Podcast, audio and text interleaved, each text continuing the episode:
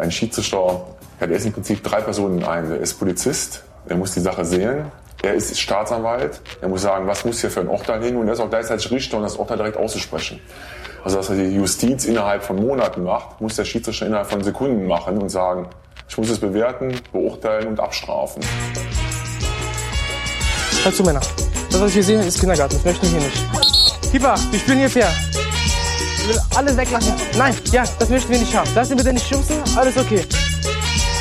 Ist okay. Mit Ihnen mit nicht reden. Sie geben es recht. Torwart, für Sie gibt es die gelbe Karte.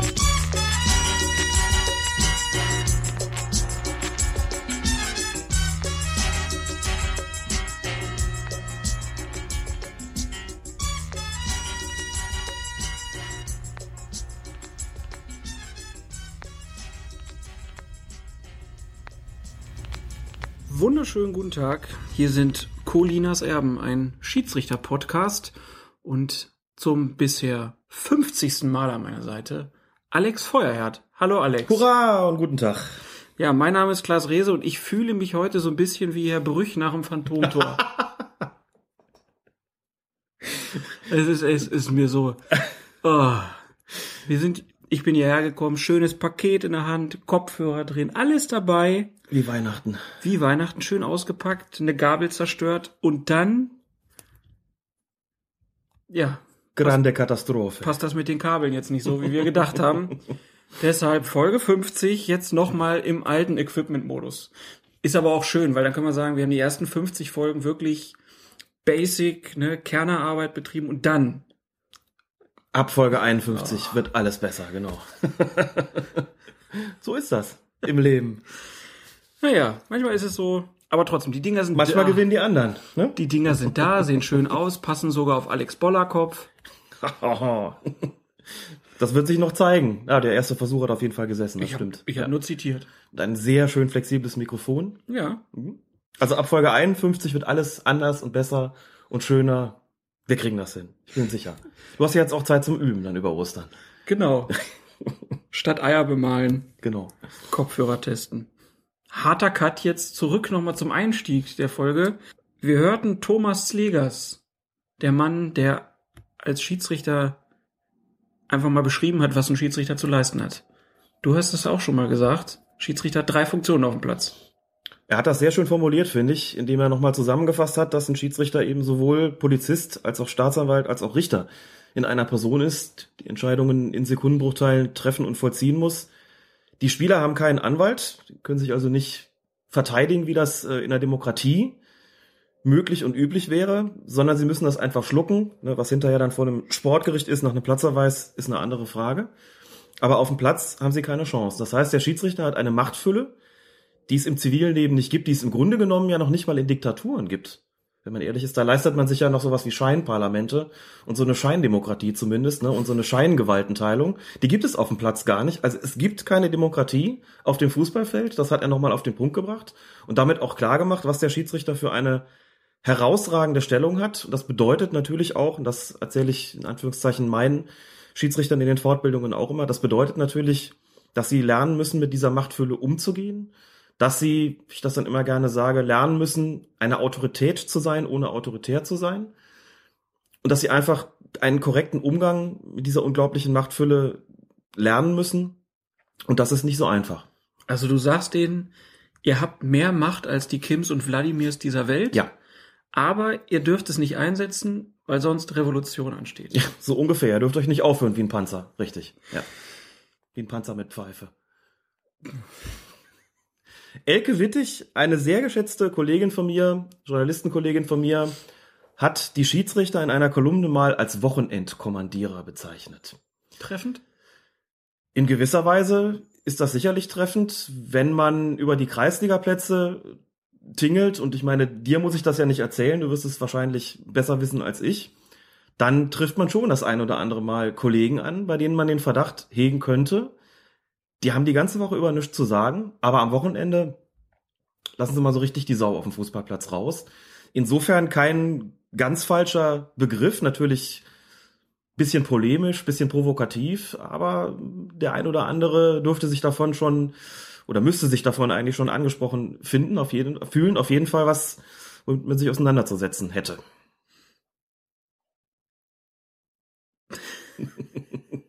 Wie finde ich jetzt die Kurve zum Iran? Ja, dann überleg aber mal. Liegt's doch quasi auf der Hand, Nee, oder? Ich wollte ich wollt's vorhin, da wäre es schön gewesen. Iran, ne, die Herrscherdiktatoren vielleicht. Mhm. Aber ähm, gut, so. krieg- Okay, Überleitung versaut. Wir denken uns jetzt einfach die Überleitung dazu. Und gucken in die zweite Liga im Iran. Puh. Wie heißen die Mannschaften? Nasaji Mazandaran und Shadari Yasush. Das hast du aber wunderschön auswendig gelernt. Es gab dort eine kurios wie regeltechnisch äh, recht interessante Szene. Nach einem, ja, ich würde sagen, katastrophalen Abwehrfehler spielte ein Angreifer der Gäste zum Schluss auch den Torwart aus, schoss den Ball auf das zumindest augenscheinlich äh, leere Tor. Doch dann kommt es dazu, was man ja schon ein paar Mal gesehen hat. Ein Auswechselspieler von Mazandaran rennt zwischen die Pfosten und lenkt den Ball mit dem Kopf über das Tor. War technisch gar nicht so schlecht gemacht erstmal, muss man schon sagen. Hat er ganz gut hingekriegt. Allerdings. Aber, was mich gewundert hat, der Schiedsrichter hat ihm danach nur die gelbe Karte gezeigt. Und damit lag er vollkommen richtig. Und das ist natürlich ein Kuriosum, denn man würde ja annehmen, wenn der da doch ein klares Tor verhindert hat, mit dem Kopf, und das wird noch eine Rolle spielen, wenn er doch mal trotzdem ein klares Tor verhindert hat, ein hundertprozentiges, eindeutiges Tor, müsste das doch im Grunde genommen ähnlich gewertet werden wie eine klassische Notbremse. Also man sollte doch eigentlich erwarten, dass er hier eine rote Karte bekommt, dann auch nicht mehr eingewechselt werden kann und nicht bloß eine gelbe Karte. Das ist auch lange Jahre tatsächlich so gewesen, wurde dann aber von der FIFA oder vom ähm, Regelboard vor einigen Jahren wieder zurückgeschraubt mit einer recht bemerkenswerten Begründung, wie ich finde. Es wurde nämlich gesagt, wer ein Tor verhindert mit Körperteilen, mit denen man ja regulär Fußball spielt, sprich ne, Füße, Brust, Bauch und natürlich auch der Kopf, handelt im Grunde genommen fußballtypisch und kann deshalb nicht des Feldes verwiesen werden. Die gelbe Karte, die der bekommen hat, hatte auch nicht bekommen, weil er irgendein Tor verhindert hat, sondern die hat er bekommen, weil er den Platz unerlaubt betreten hat. Das ist das Vergehen, dessen er sich schuldig gemacht hat. Das, was danach passiert, das Spielen des Balles mit dem Fuß, ist eine fußballtypische Handlung, so die FIFA, und deshalb überhaupt nicht strafwürdig. Deshalb gibt es hier nur eine gelbe Karte, hat der Schiedsrichter auch gezeigt. Der Spieler hätte in dem Spiel also noch eingewechselt werden können. Vielleicht ist er auch eingewechselt worden, das weiß ich jetzt nicht. Auf jeden Fall wird er nicht vom Spiel ausgeschlossen. Du hast ja gerade schon zu Recht gesagt, es gibt diese Fälle immer mal wieder, die gelangen dann auch zu einiger Prominenz. Zwei Beispiele möchte ich nennen. Es gab vor, na, weiß nicht, zwei, vielleicht drei Jahren mal ein Spiel in der, ich überlege jetzt gerade, ob es Oberliga oder Regionalliga war, von Viktoria Köln, die aber im Müngersdorfer Stadion gespielt haben und auch da verhinderte ein Auswechselspieler ein klares Tor, in dem er auf den Platz lief und den Ball weggedroschen hat. Der Schiedsrichter hat sich damals zu einer roten Karte entschlossen, hat damit falsch gehandelt, ähm, ist ihm auch karrieretechnisch nicht so besonders gut bekommen. Und es gab noch einen anderen, fast noch kurioseren Fall vor, ich glaube, dreieinhalb Jahren in der zweiten Frauen-Bundesliga. Da hat die damalige Ersatztorhüterin von Sachsen-Leipzig, oder was Lokomotive Leipzig? Nee, Lok Leipzig war es, von Lokomotive Leipzig, genau das gemacht. Die machte sich hinter dem, dem eigenen Tor warm oder gehörte da, lief da mit den Auswechselspielerinnen rum und verhinderte ein klares Tor, indem sie auf den Platz lief und den Ball einfach wegschoss. Und bekam von der Schiedsrichterin damals auch zu Recht nur die gelbe Karte. Und wurde nach dem Spiel darauf angesprochen, wurde interviewt und hat gesagt, ich habe einen Schiedsrichterlehrgang mitgemacht und dort hat man uns genau diesen Fall erzählt, diesen Fall berichtet, als Beispiel für besonders absurde Regelungen. Das wusste ich noch und das habe ich mir jetzt in dem Fall zunutze gemacht. Und wenn man jetzt weiterdenkt, heißt das tatsächlich, man könnte einfach immer wieder Spieler oder Spielerinnen hinter dem Tor postieren. Das muss man dazu sagen, wenn die sich warm laufen, ist das ja häufig auch tatsächlich der einzige Ort, an dem sie das machen können. Die Spieler, die sich aufwärmen, dürfen das hinter dem eigenen Tor machen, nicht hinter dem gegnerischen, muss man dazu sagen. Das geht nicht, weil man verhindern will, dass es da zu Provokationen kommt, zu solchen Reibereien mit dem äh, jeweils gegnerischen Torwart. Also hinter dem eigenen Tor dürfen die sich warm machen. Und wenn sie da stehen, haben sie auch die Möglichkeit, wie man jetzt gesehen hat im Iran, aber eben auch schon in, in Deutschland mehrere Male, auf den Platz zu laufen und einfach den Ball wegzuschießen und so ein klares Tor zu verhindern. Weil die FIFA, wie gesagt, beschlossen hat, dafür gibt es keinen Platzverweis. Anders sieht's natürlich aus, wenn dieser Ersatzspieler im Iran jetzt den Ball mit der Hand über das Tor gelenkt hätte. Dann hätte es natürlich einen Platzverweis gegeben, logisch, denn dann hätte er eine nicht fußballtypische Handlung begangen durch das Handspiel. Dann wäre ein Platzverweis fällig gewesen. Aber durch das Wegköpfen bekam er nur die gelbe Karte. So sind tatsächlich die Fußballregeln. Und da können wir auch sagen, ist Quatsch. Und da können wir auch sagen, ist Quatsch. Man kann das zwar in gewisser Weise theoretisch nachvollziehen, dass man sagt, na klar, Fußball wird mit dem Fuß gespielt und wer den Ball im Fuß spielt, kann nicht bestraft werden. Allerdings steht die Unsportlichkeit als solche doch so stark im Mittelpunkt, dass man sich wirklich äh, fragen muss, das kann man doch eigentlich nicht machen. Ne? Mhm. Also Ich stelle mir gerade vor, Champions League-Finale, Ja. der Ball von Ian Robben, der da so sehr langsam ins Tor trudelt, den hätte man ja noch Ja. äh, von der Linie kratzen können. jetzt stell dir, genau, man stelle sich vor, da hätten sich Dortmunder Spieler aufgewärmt und da läuft einer auf den Platz und haut den Ball weg. Und dann kriegt er nur gelb in der 89. Minute, es gibt Verlängerung und so weiter und so fort. Oder Jürgen Klopp macht das. Rennt auf den Platz, knallt die Ah, Pille noch weg, besser, genau. kann noch nicht mal vom Platz gestellt Und werden. kann auch nicht mal vom Platz gestellt wird werden. einfach auf die Tribüne geschickt.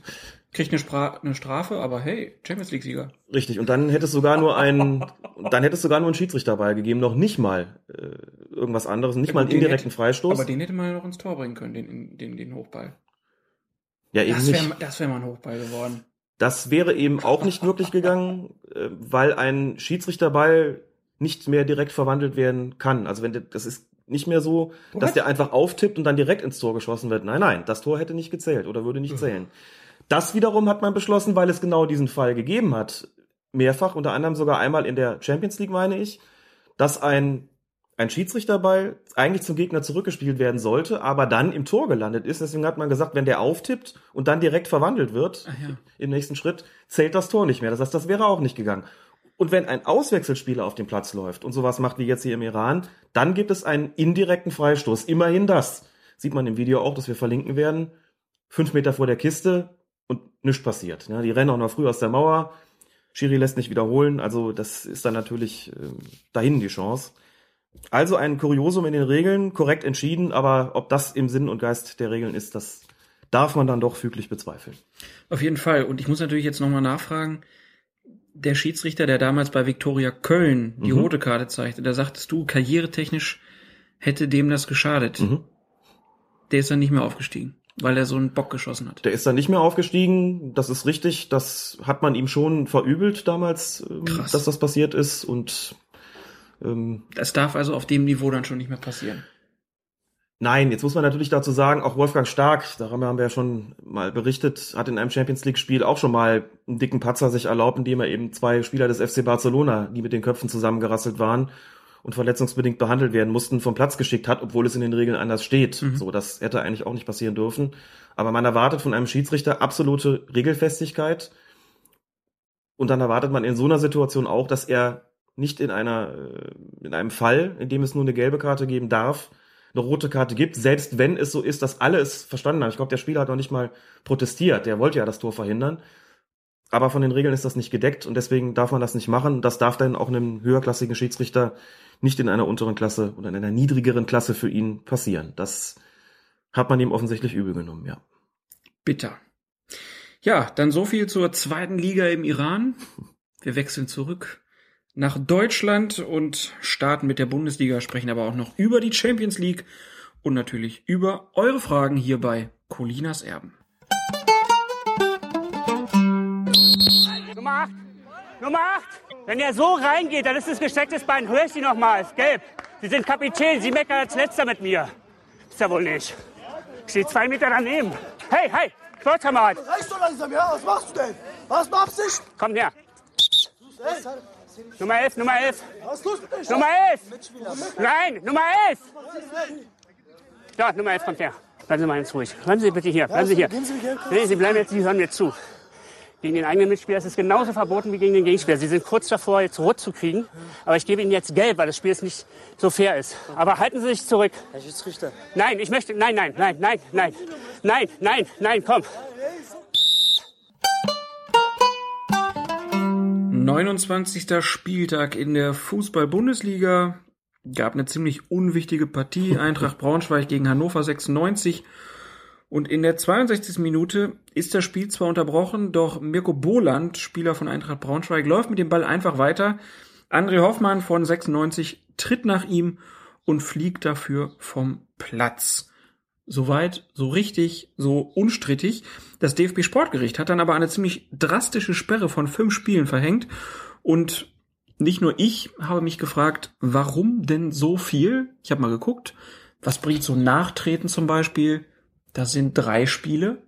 Und in unsere Konversation auf Twitter mischte sich dann der Ingolstädter Zweitligaspieler Ralf Gunesch, sehr folgenswert, Felgenralle, ein und hat dann aus seiner Sicht geschrieben, ich denke, erschwerend ist dieses, ich renn ihm hinterher, um ihn noch zu erwischen. Also, Ralf nimmt an, es gibt einen Unterschied zwischen, ich liege auf dem Boden und im Affekt ziehe ich das Bein hoch oder trete mal nach. Und hier in dem Fall André Hoffmann, der noch ein paar Schritte läuft Mhm. und ihn dann erst tritt. Ist das eine Argumentation, die aus deiner Sicht schlüssig ist? Absolut. Eigentlich auch die einzige, die mir einfiele. Muss man dazu sagen, dass man ja die. Also du hast dich auch ein bisschen gewundert. Ja, natürlich. Also ich habe die Szene ja gesehen. Du sagst ja selbst schon, der Platzerweis war vollkommen unstrittig. Er rennt ihm ja hinterher. Er Ja, tritt ihn, trifft ihn jetzt nicht sonderlich brutal, muss man sagen, aber Ja. man sieht schon, dass es seine Absicht ist, den jetzt von den, von den beiden da zu holen. 100 Prozent. Da war ganz viel Frust und noch mehr Dummheit Genau. drin. Frust und Dummheit, was auch immer, dass man da sagt, der fliegt vom Platz, da hat er sich ja nicht mal selbst drüber beschwert. Dann überlegt man ja mal so ein bisschen, also wir sind ja, das muss man noch mal sagen an der Stelle, wir sind ja keine Sportrechtler, ne, und muss man dazu sagen, als ich äh, zu meinen aktiven Zeiten als Schiedsrichter platzerweise ausgesprochen habe, mich hat das eigentlich selten wirklich interessiert, wie viel die bekommen. Ich habe schon mal nachgeschaut in den offiziellen Mitteilungsorganen. Das lag aber auch daran, weil du oben gepfiffen hast, oder? Also wenn du jetzt ein Kreisliga-Schiedsrichter bist und wirst dann da angegangen, dann ist dir doch schon wichtig, dass solche Ja. Leute nicht nur zwei Wochen kriegen, sondern drei Monate. Wenn ich selbst angegangen werde als Schiedsrichter, sieht die Sache anders aus, aber bei normalen Platzverweisen infolge von Fouls oder auch schlimmeren Fouls wie Tätlichkeiten habe ich das zur Kenntnis genommen, wenn die ihre vier oder sechs Wochen bekommen haben. Aber mich hat's nicht weiter geschert, ehrlich gesagt. Jetzt erst durch den Schiedsrichter-Podcast habe ich mich auch so ein bisschen tiefer in die Materie eingearbeitet. Muss aber bei manchen Entscheidungen immer noch sagen, bin überrascht. Hier bei den fünf Spielen war ich's auch und halte dieses, diese Erklärung, die, die Ralf Gunesch da gegeben hat, auch für, für zwingend logisch, dass man eben sagt, du hast das im Grunde auch schon perfekt formuliert. Wenn das im Affekt passiert, dieses Nachtreten, wie ja häufig, Mhm. vielleicht nachdem du vorher noch provoziert worden bist, das ist dann immer so dieses nach vorangegangener Provokation oder sportwidriger Handlung, wie es dann im Fußballjuristendeutsch heißt, dann gesteht man dem Spieler so eine Affekthandlung dahingehend zu, dass man sagt, das wirkt dann so ein bisschen strafmindern, dann kriegt er halt nur drei Spiele. Aber einer, der über mehrere Meter einem nachläuft und nach ihm tritt, selbst wenn der Tritt ihn jetzt nicht bös verletzt hat, bei dem sagt man, das ist nochmal eine, eine gesteigerte Form von Absicht und packt dann offensichtlich noch zwei Spiele drauf. Eine andere Erklärung habe ich nicht und ich vermute auch eine andere gibt es nicht, denn was soll es sonst gewesen sein? Es ist Mhm. ja nichts äh, gewesen, was ihn, was ihn bös verletzt hätte. Jetzt denkt man noch mal ein bisschen länger zurück, dieses Foul damals von Paulo Guerrero gegen ähm, Sven Ulreich, Ja. was glaube ich, wenn ich es richtig im Kopf habe, der hat den ja auch richtig finster getroffen. Der ist dem ja wirklich nachgerannt und hat den da in der Eckfahne umgesäbelt. Er hat ihn zum Glück nicht finster getroffen. Oder hat ihn nicht ganz so finster getroffen, weil er hochgesprungen ist. ja. Der hat, glaube ich, acht Spiele bekommen damals. So, Guerrero hat auch mal acht Spiele für eine geworfene Wasserflasche bekommen. Genau, genau, das auch 16 noch. Spiele gesperrt. 16 Spiele gesperrt. Mindestens. Und in dem Fall Hoffmann mit fünf Spielen kommt mir immer noch sehr viel vor dafür, dass er nicht richtig getroffen hat, aber das ist offensichtlich erschwerend hinzugekommen. Mich hat's gewundert, dass auch gar nicht drauf geguckt wurde, ob der schon mal was gemacht hat in Mhm. der Richtung. Also der, das war die erste rote Karte für ihn, Mhm. auch nach, natürlich dann nach Tätlichkeit. Und dann direkt fünf Spiele fand ich schon happig. Und ich habe halt so ein bisschen dann drüber nachgedacht, über die Argumentation von Ralf Gunesch und habe gedacht, ja, wie lange ist denn Affekt? Wie, also, was, also, es Mhm. gibt ja zum Beispiel Schauspieler, wenn die aus dem Stück rausgehen und knallen dann einen ab, dann, dann haben die ja auch immer noch die Möglichkeit zu sagen, ne, ich war noch so in diesem Stück drin, das war gar nicht ich. Dann gibt's da auch eine, eine rechtliche Grauzone. Will das jetzt gar nicht vergleichen, aber ich meine nur so, wo, wo ist der Affekt, wo ich einfach noch in einer Millisekunde nachdenke und bei ihm, der Ärger, der war ja nicht sozusagen nur in einer Sekunde und dann ist er weg, sondern der Ärger ist immer noch da und dann kommt diese Affekthandlung, der Tritt. Von daher finde ich es dann schon wieder schwierig und fünf Spiele, ich meine, das ist Mhm. auch Saisonende Ja. im Ab- Abstiegskampf. Klar, da dürfen die jetzt eigentlich auch keine Rücksicht drauf nehmen, aber die Konsequenzen daraus, jemanden dann für so eine Aktion fünf Spiele aus dem Verkehr zu ziehen. Also ich fand's happig und klar, gab dann auch im 96-Forum natürlich auch wieder dann direkt die Diskussion, naja, wenn es ein Bayern-Spieler gewesen wäre, wäre das nie passiert, der hätte nur drei gekriegt. Von daher, da ist halt die Gerichtsbarkeit beim DFB, das ist auch schwierig. Es gibt auch keine ordentlichen Begründungen, ähm, die Hm. irgendwie veröffentlicht werden. 96 hat ja auch Einspruch eingelegt. Ja. Bin mal gespannt, was daraus wird. Also zwei Sachen dazu. Das eine ist die Sache mit dem Affekt. Das ist per Definition wirklich, dem ist eine Unmittelbarkeit eingeschrieben. Das ist gerade auch gesagt, du hast von, von Millisekunden gesprochen und ich würde auch vermuten, genau das liegt dem zugrunde.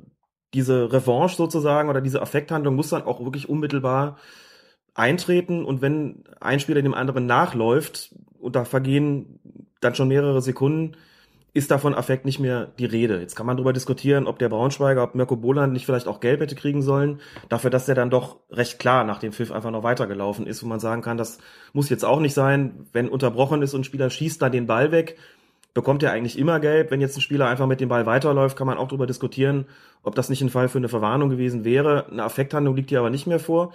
Punkt zwei, mit der Transparenz, haben wir ja auch schon mal angesprochen, finde ich auch. Ich finde, es spricht nichts dagegen, eine sportgerichtliche Begründung für eine, eine Sperre ähm, einfach auch auszuführen, öffentlich zu machen.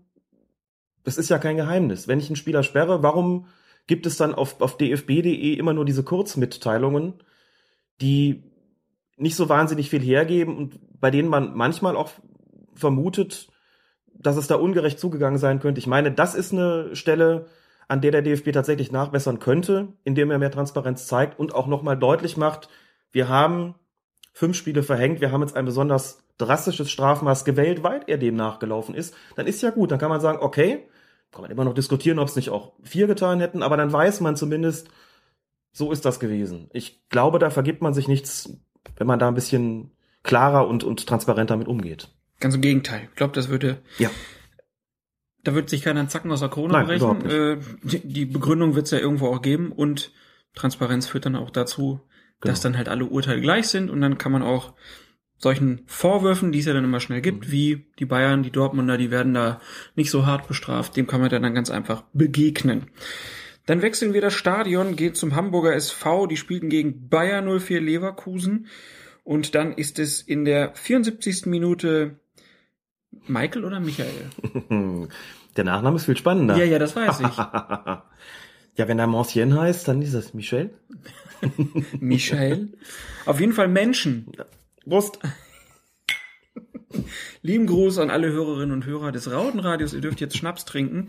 Auf jeden Fall war es Menschen, der hat an der Strafraumgrenze gegen Heung-Min Son gegrätscht und trifft ihn am Knöchel. Der Ball kommt zu Stefan Kiesling, der den aus seinem Tor eilenden René Adler anschießt. Schiri Bastian Dangert gibt dann keinen Strafstoß und da stellt sich natürlich die Frage, hat der auf Vorteil hier entschieden? Und ja, wenn er das gemacht hat, war das sinnvoll. Also erstmal, war das eine Vorteilsauslegung? Ich muss sagen, ich glaube nicht. Glauben deshalb, weil mir im Grunde genommen nur bleibt, den Schiedsrichter selbst zu beobachten in dieser Situation. Was hat er körpersprachlich getan? Ein Vorteil, wenn man einen solchen denn gewährt, wird ja irgendwann mal klar angezeigt. Ne? Durch Heben eines Arms oder beider Arme, durch das Rufen Vorteil noch, damit es auch alle mitbekommen. Das hat er in dieser Situation nicht getan. Deshalb bin ich ziemlich sicher, dass er hier nicht auf Vorteil erkannt, sondern gar kein Foul gesehen hat. Wenn man das dann so sieht im Fernsehen, sieht's relativ klar aus, an der Strafraumgrenze Grätsche, der Ball war schon weg, immer eine blöde Situation, wenn es dann noch knallt.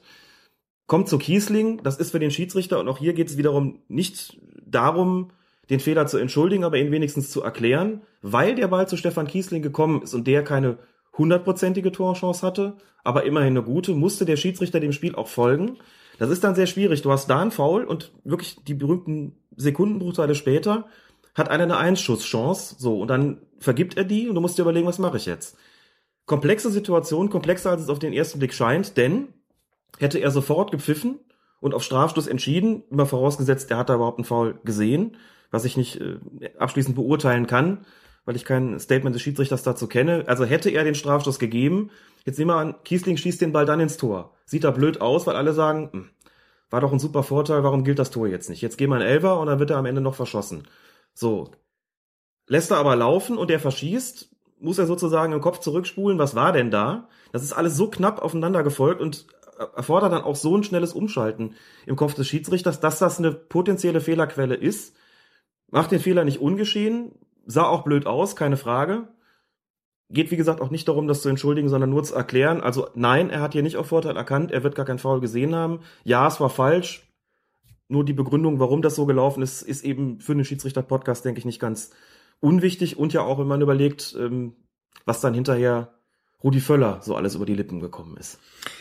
Genau, ja, Rudi Völler hat nämlich gesagt, dass Bayern 0 für Leverkusen, ich möchte fast die Merkel-Formulierung, alternativlos Mhm. entscheiden musste, dass der Trainer wegen der Fehlentscheidung des Schiedsrichters entlassen werden musste. Hat 8000 Euro gekostet, die Aussage.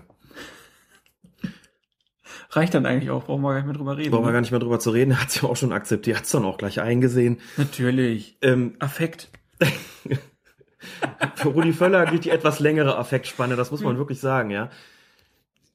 Das, diese Aussage hat implizit natürlich eine gewisse Logik, denn wenn man so die Gesetze der Branche kennt, dann weiß man auch, hätten sie dieses Spiel nicht verloren, wäre Sami Hüppi vermutlich tatsächlich noch im Amt geblieben. Nur ist die Kausalität, die Rudi Völler hier aufgemacht hat, trotzdem nicht zulässig. Ich kann jetzt nicht sagen, der Schiedsrichter entscheide falsch und setzt uns damit unter Zugzwang, weil der halt jetzt, ich weiß nicht, zwei, zwei drei Fehlentscheidungen getroffen hat und uns die so und so vielte Niederlage jetzt äh, beschert hat. Deswegen sind wir zum Handeln gezwungen gewesen. So geht das natürlich nicht. So und das kostet dann auch mal Geld. Hat er so hingenommen und äh, war eine ziemlich dumme Aussage, finde ich. Äh, Branchengesetze hin, Branchengesetze her. Ja, zeigt aber auch so ein bisschen, wie bei Leverkusen auf den Trainer gesetzt wird. Es geht dann doch immer nur, nur um das Ergebnis und nicht um seine Arbeit drumherum. Aber das können andere Podcasts Genau. besprechen. Der Leverkusen-Pod zum Beispiel. Englischsprachiger Bayer Leverkusen Podcast. Dann wechseln wir den Spieltag, kommen zum 30. Spieltag und dort gab es ein Spiel um die goldene Ananas FC Bayern München gegen Borussia Dortmund. Und Schiedsrichter Felix Zweier hatte, obwohl das Spiel eigentlich ja nicht mehr so wichtig war, trotzdem ein paar schwierige Entscheidungen zu bewerten. 56. Minute zum Beispiel, langer Ball des BVB in die Spitze. Es kommt zu einem Zweikampf zwischen Javi Martinez und Marco Reus und Martinez fällt und ist damit raus aus der Nummer. Der Ball kommt zu Jonas Hofmann, der zum 0-3 trifft. Und da haben sich dann viele hinterher gefragt, war das ein Foul von Reus? Also für mich nicht, ehrlich gesagt. Dieser leichte Schubser ist noch ein Zweikampfverhalten, das man in der Bundesliga durchwinken muss. Gerade wenn man sich mal die Statur von Marco Reus anguckt. Und die von Javi Martinez, Ja. der ja nun äh, auch eigentlich ein durchaus robuster Spieler ist. Natürlich war das clever gemacht und effektiv gemacht. Er hat ihn aus dem Weg geräumt und damit natürlich sich letztlich freie Bahn verschafft. Aber trotzdem bleibt es dabei, man muss den Zweikampf auch als solchen bewerten. Da kann man vielleicht pfeifen, aber ich neige doch zu einem, zu einem hohen Maß dazu zu sagen, nee, also das ist in der Bundesliga zulässig. Das muss ein Spieler wegstecken, da muss er auch dagegenhalten und wenn er dann hinfällt, dann ist das halt so. Das passte auch ganz gut zum Gesamtauftritt der Bayern an dem Tag, muss man sagen. Und insofern, da würde ich jetzt in keiner Weise die Schuld beim, beim Schiedsrichter suchen. Das ist eine vollkommen vertretbare Entscheidung gewesen, da laufen zu lassen und demzufolge dann auch das 0 zu 3 ähm, ein korrekter Treffer.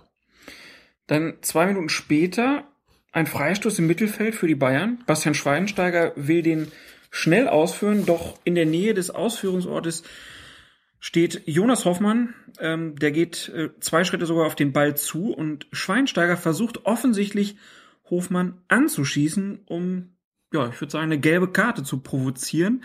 Doch Hofmann gelingt es auszuweichen. Trotzdem greift Schiri Felix Zweier in die Brusttasche und ähm, dazu gab es auch eine Frage von MB in der Kommentarspalte auf fokusfußball.de.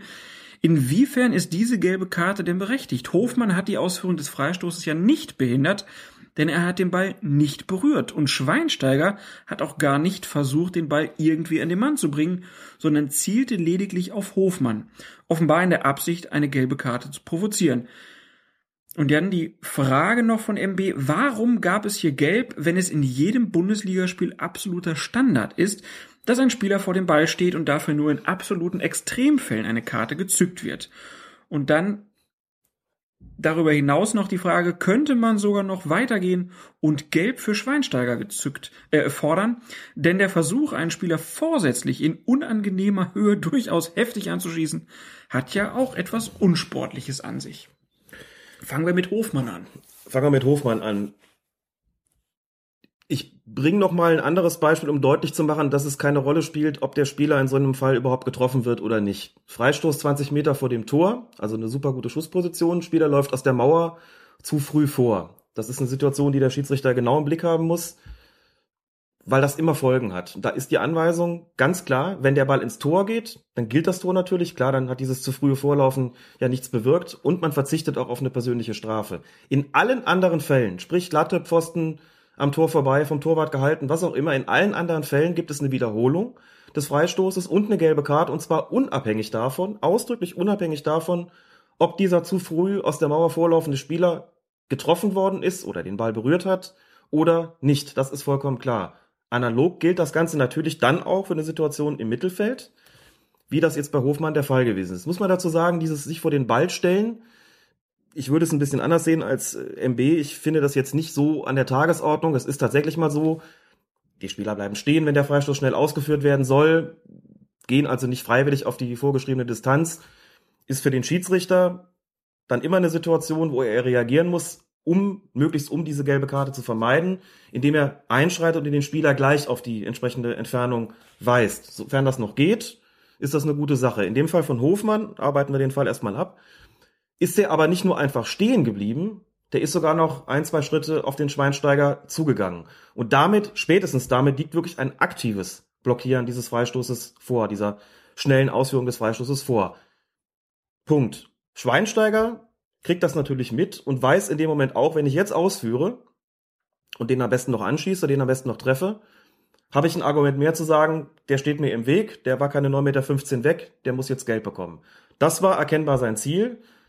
Er hat ihn dann nicht getroffen, weil Hofmann so, so ein Hampelmann, äh, so eine Hampelmann-Bewegung macht, also da irgendwie hochspringt oder nicht getroffen wird. Aber das ist nicht entscheidend. Das mag Schweinsteiger vielleicht nicht gewusst haben. Also hier musste es Gelb geben. Ähm, und die Frage, die MB da gestellt hat, ob man nicht sogar Schweinsteiger hätte verwahren können, weil er ihn doch versucht hat anzuschießen.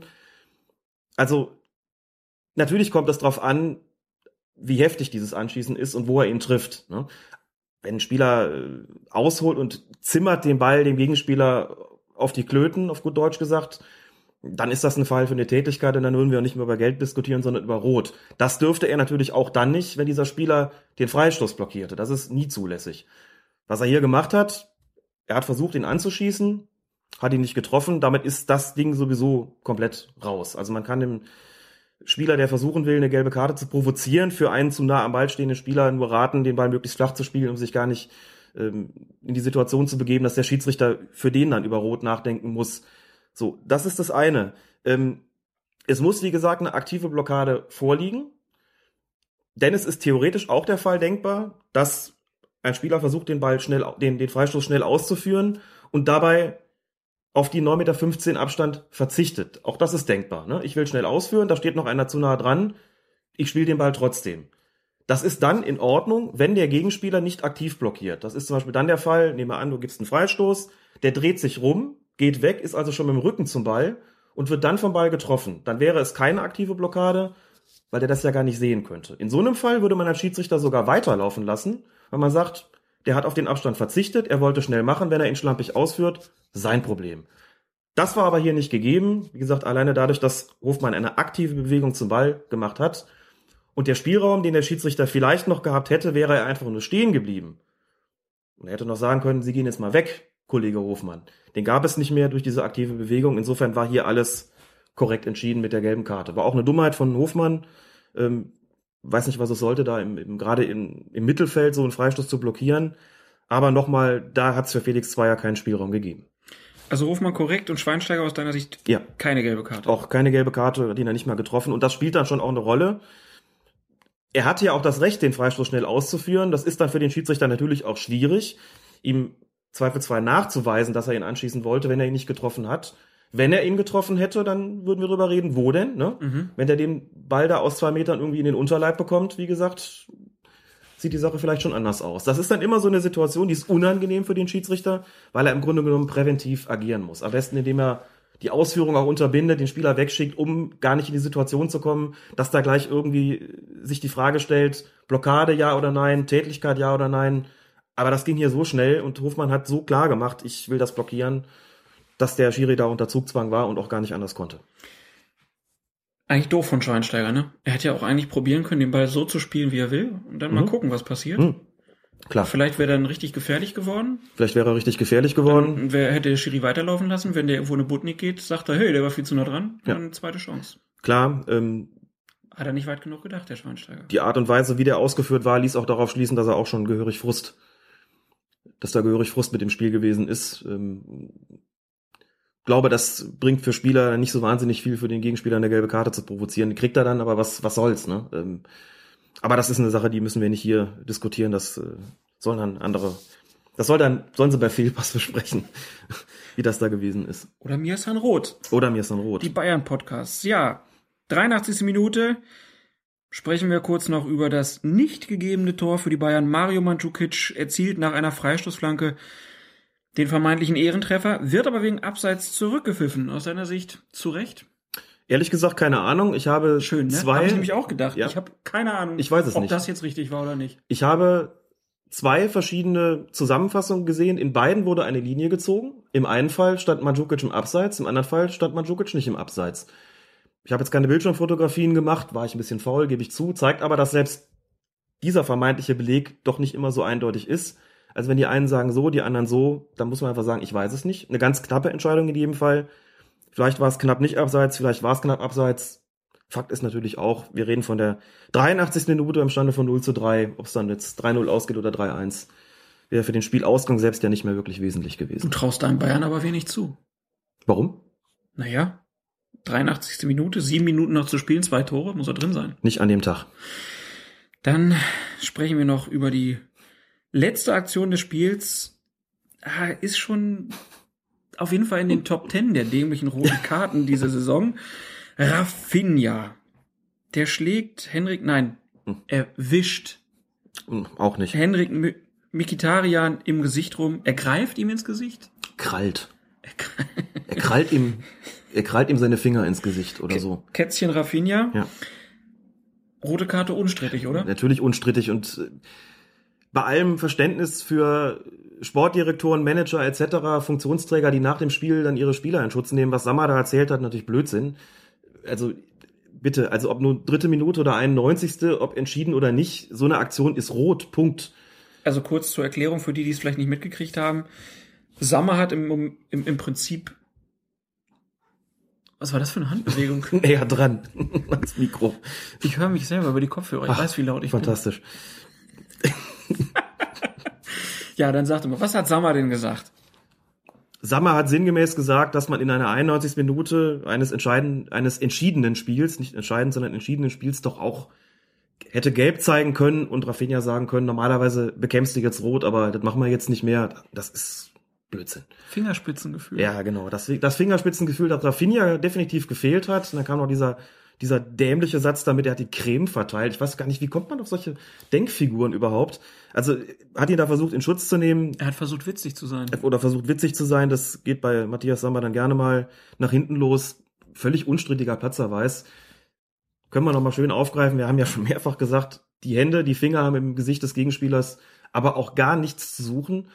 Und da sah man ja noch schön, wie er sich auch noch richtig da so festgekrallt hat. Also nicht nur einfach, der hat den nicht nur an, den- an den Hals gepackt oder so, sondern richtig ins Gesicht gegriffen. Also bitte, das ähm, ist eine klare rote Karte. Er hat dann nur drei Spiele bekommen. Da hieß es dann zur Begründung nach äh, an einer an ihm im Vor- Vorhinein begangenen sportwidrigen Handlung. Deshalb nicht noch mehr. Ne? Ähm, die sportwidrige Handlung bei Mikitarian bestand in einer leichten Mikitarian. Vegetarian, Miki noch was, ähm, bestand in einer sportwidrigen Handlung, die so aussah, dass er ihn so ein bisschen da, da geschubst hat oder so. Habe ich das auf der letzten Silbe betont? Gefällt mir gut. Das ist, im, das ist im Armenischen so. Wusstest du das nicht? Nein, wusste ich nicht. Du hast ja gerade den, den Hamburger Spieler, nein Quatsch, den Leverkusener Spieler, der hat er inzwischen gewechselt. Heung Min Song, das ist wunderbar ausgesprochen. Ja, bin ja ein kleiner Vegetarian. Vor allem, du hast Song auch mit G geschrieben. Das habe ich. Ja. Das habe ich mit. Rigo, mit Rigobert verwechselt. Aber. Rafinha, da haben wir noch Song, da steht. Song. Ja. Um Gottes Willen. Gut, dass, sie, gut, dass wir die Manuskripte nicht online stellen. Das würde mir sämtliche Aufträge als Lektor kosten, sowas. Ich habe es nicht lektoriert, äh, das war mein Fehler. Gut. Aber noch mal kurz zu Rafinha, da wurde ja dann auch gesagt, der, der hat doch so einen schlechten Ruf. Hm. Er hat aber noch gar nicht so viele rote Karten gekriegt. Nee. Ganz lustig, ne? Dass, dass einer so einen schlechten Ruf hat und trotzdem nicht oft vom Platz geflogen ist. Naja, dann kommt er immer als, als Argument, er hätte ja noch viel öfter vom Platz fliegen Ja. müssen. Interessant war dann noch eine Frage von Ürsfeld, der gesagt hatte, wie ist das denn jetzt angesichts der Tatsache, dass Rafinha im vergangenen Jahr ja schon mal vom Platz geflogen ist, habe ich spontan geantwortet. Das war aber nur gelb-rot, wobei er nachträglich zwei Spiele bekommen hat, weil er nach Erhalt der gelb-roten Karte sich noch weiterhin unsportlich betätigt hat, das dann so heißt. Das ist aber hier womöglich nicht strafverschärfend ins Gewicht gefallen. Da müssten wir dann auch mal, wenn wir mal so weit sind, dann unsere Sendung zu machen mit ähm, dem Mitglied des DFB-Kontrollausschusses, fragen, wie lange eigentlich dieser Zeitraum ist, ähm, der da herangezogen wird, wenn es darum geht, dass irgendjemand als Wiederholungstäter gilt. Ne? Also ich meine mich erinnern zu können, dass schon vergangene Spielzeiten dazu herangezogen werden, dass es also nicht nur darum geht, was hat jemand in der jeweiligen Saison schon auf dem Kerbholz. Nur drei Spiele für die Aktion.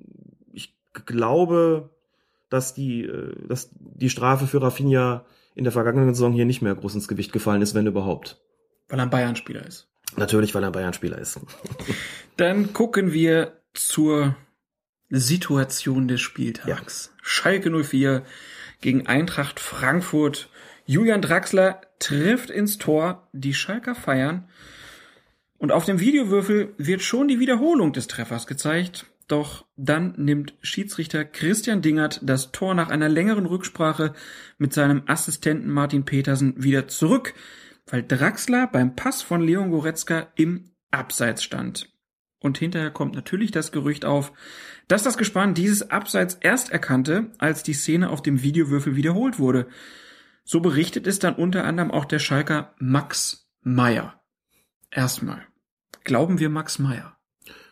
Na, ich glaube Max Meyer nicht. Ich glaube Christian Dingert, der sinngemäß ausgesagt hat, es habe einfach eine Weile gedauert, bis die Entscheidung getroffen worden sei, weil auch das tatsächlich eine komplexe Situation für das Schiedsrichtergespann gewesen ist, muss man sich das so vorstellen, dieser letzte Pass von Goretzka auf den vermeintlichen Torschützen Draxler war wirklich ein minimales Spielen des Balles, das aber natürlich genügt, um eine Abseitsstellung wirksam werden zu lassen, aber so minimal. Also erstmal können wir ja sagen, die Entscheidung, die dann im Endeffekt getroffen wurde, war, war die richtige. Richtig. Das ist erstmal das Allerwichtigste. So, diese minimale Berührung des Balles, die dann zum Abseits geführt hat, dürfte für den Assistenten draußen schwer zu erkennen gewesen sein, zumal da auch noch ein Frankfurter in der Nähe stand und der Assistent sich möglicherweise auch die Frage gestellt hat, war vielleicht der zuletzt am Ball, war überhaupt noch jemand am Ball, denn bei der, beim Spielen des Balles da, unmittelbar davor stand Draxler noch nicht im Abseits. So, das muss man klären, das sieht man als Assistent von draußen auch nicht immer hundertprozentig, gerade wenn einem vielleicht noch auch ein bisschen die Sicht durch die Spieler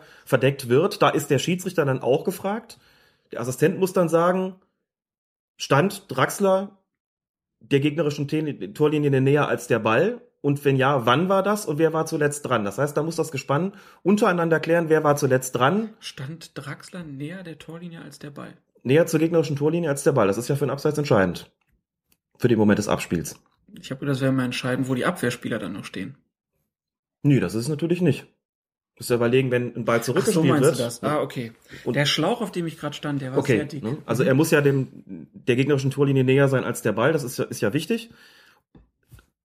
Die nächste Frage wäre dann, sind noch Abwehrspieler davor ähm, oder nicht? Das ist in dem Fall nicht so gewesen. Also dieser ganze Ablauf, der musste das, der musste vom Gespann erstmal besprochen werden. Das hat dann wohl 63 Sekunden, wie Leute ausgerechnet haben, gedauert. Das Sportstudio das gezeigt. Okay. 63 Sekunden. Das ist natürlich relativ ein, lang. Nicht, nicht ein Bild mhm. zeigen können, wo, ja. weder, wo Schiedsrichter oder Assistent so. auf den Videowürfel gucken, aber also. 63 Sekunden und der letzte Satz war dann irgendwie so, ein Schelm, wer Böses dabei denkt. Ja, das legt dann den, soll den Verdacht dann nahelegen, dass sie den Videowürfel beansprucht haben.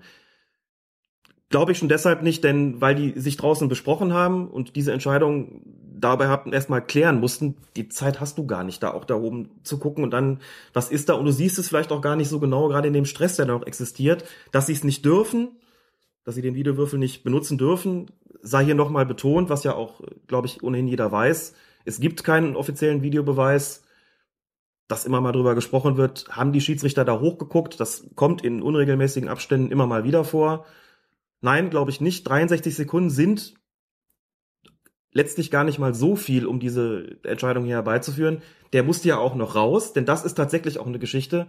In dem Toro Wabo, das da existiert, ist das schwierig, das über das Headset zu lösen, wie ich weiß. Da muss man wirklich auch raus und dann persönlich mit dem Assistenten sprechen, die Situation nochmal durchspielen, das Ganze nochmal wiederholen und das Ganze auch wirklich abzusichern, um es dingfest zu machen Dingert festzumachen sozusagen. Boah.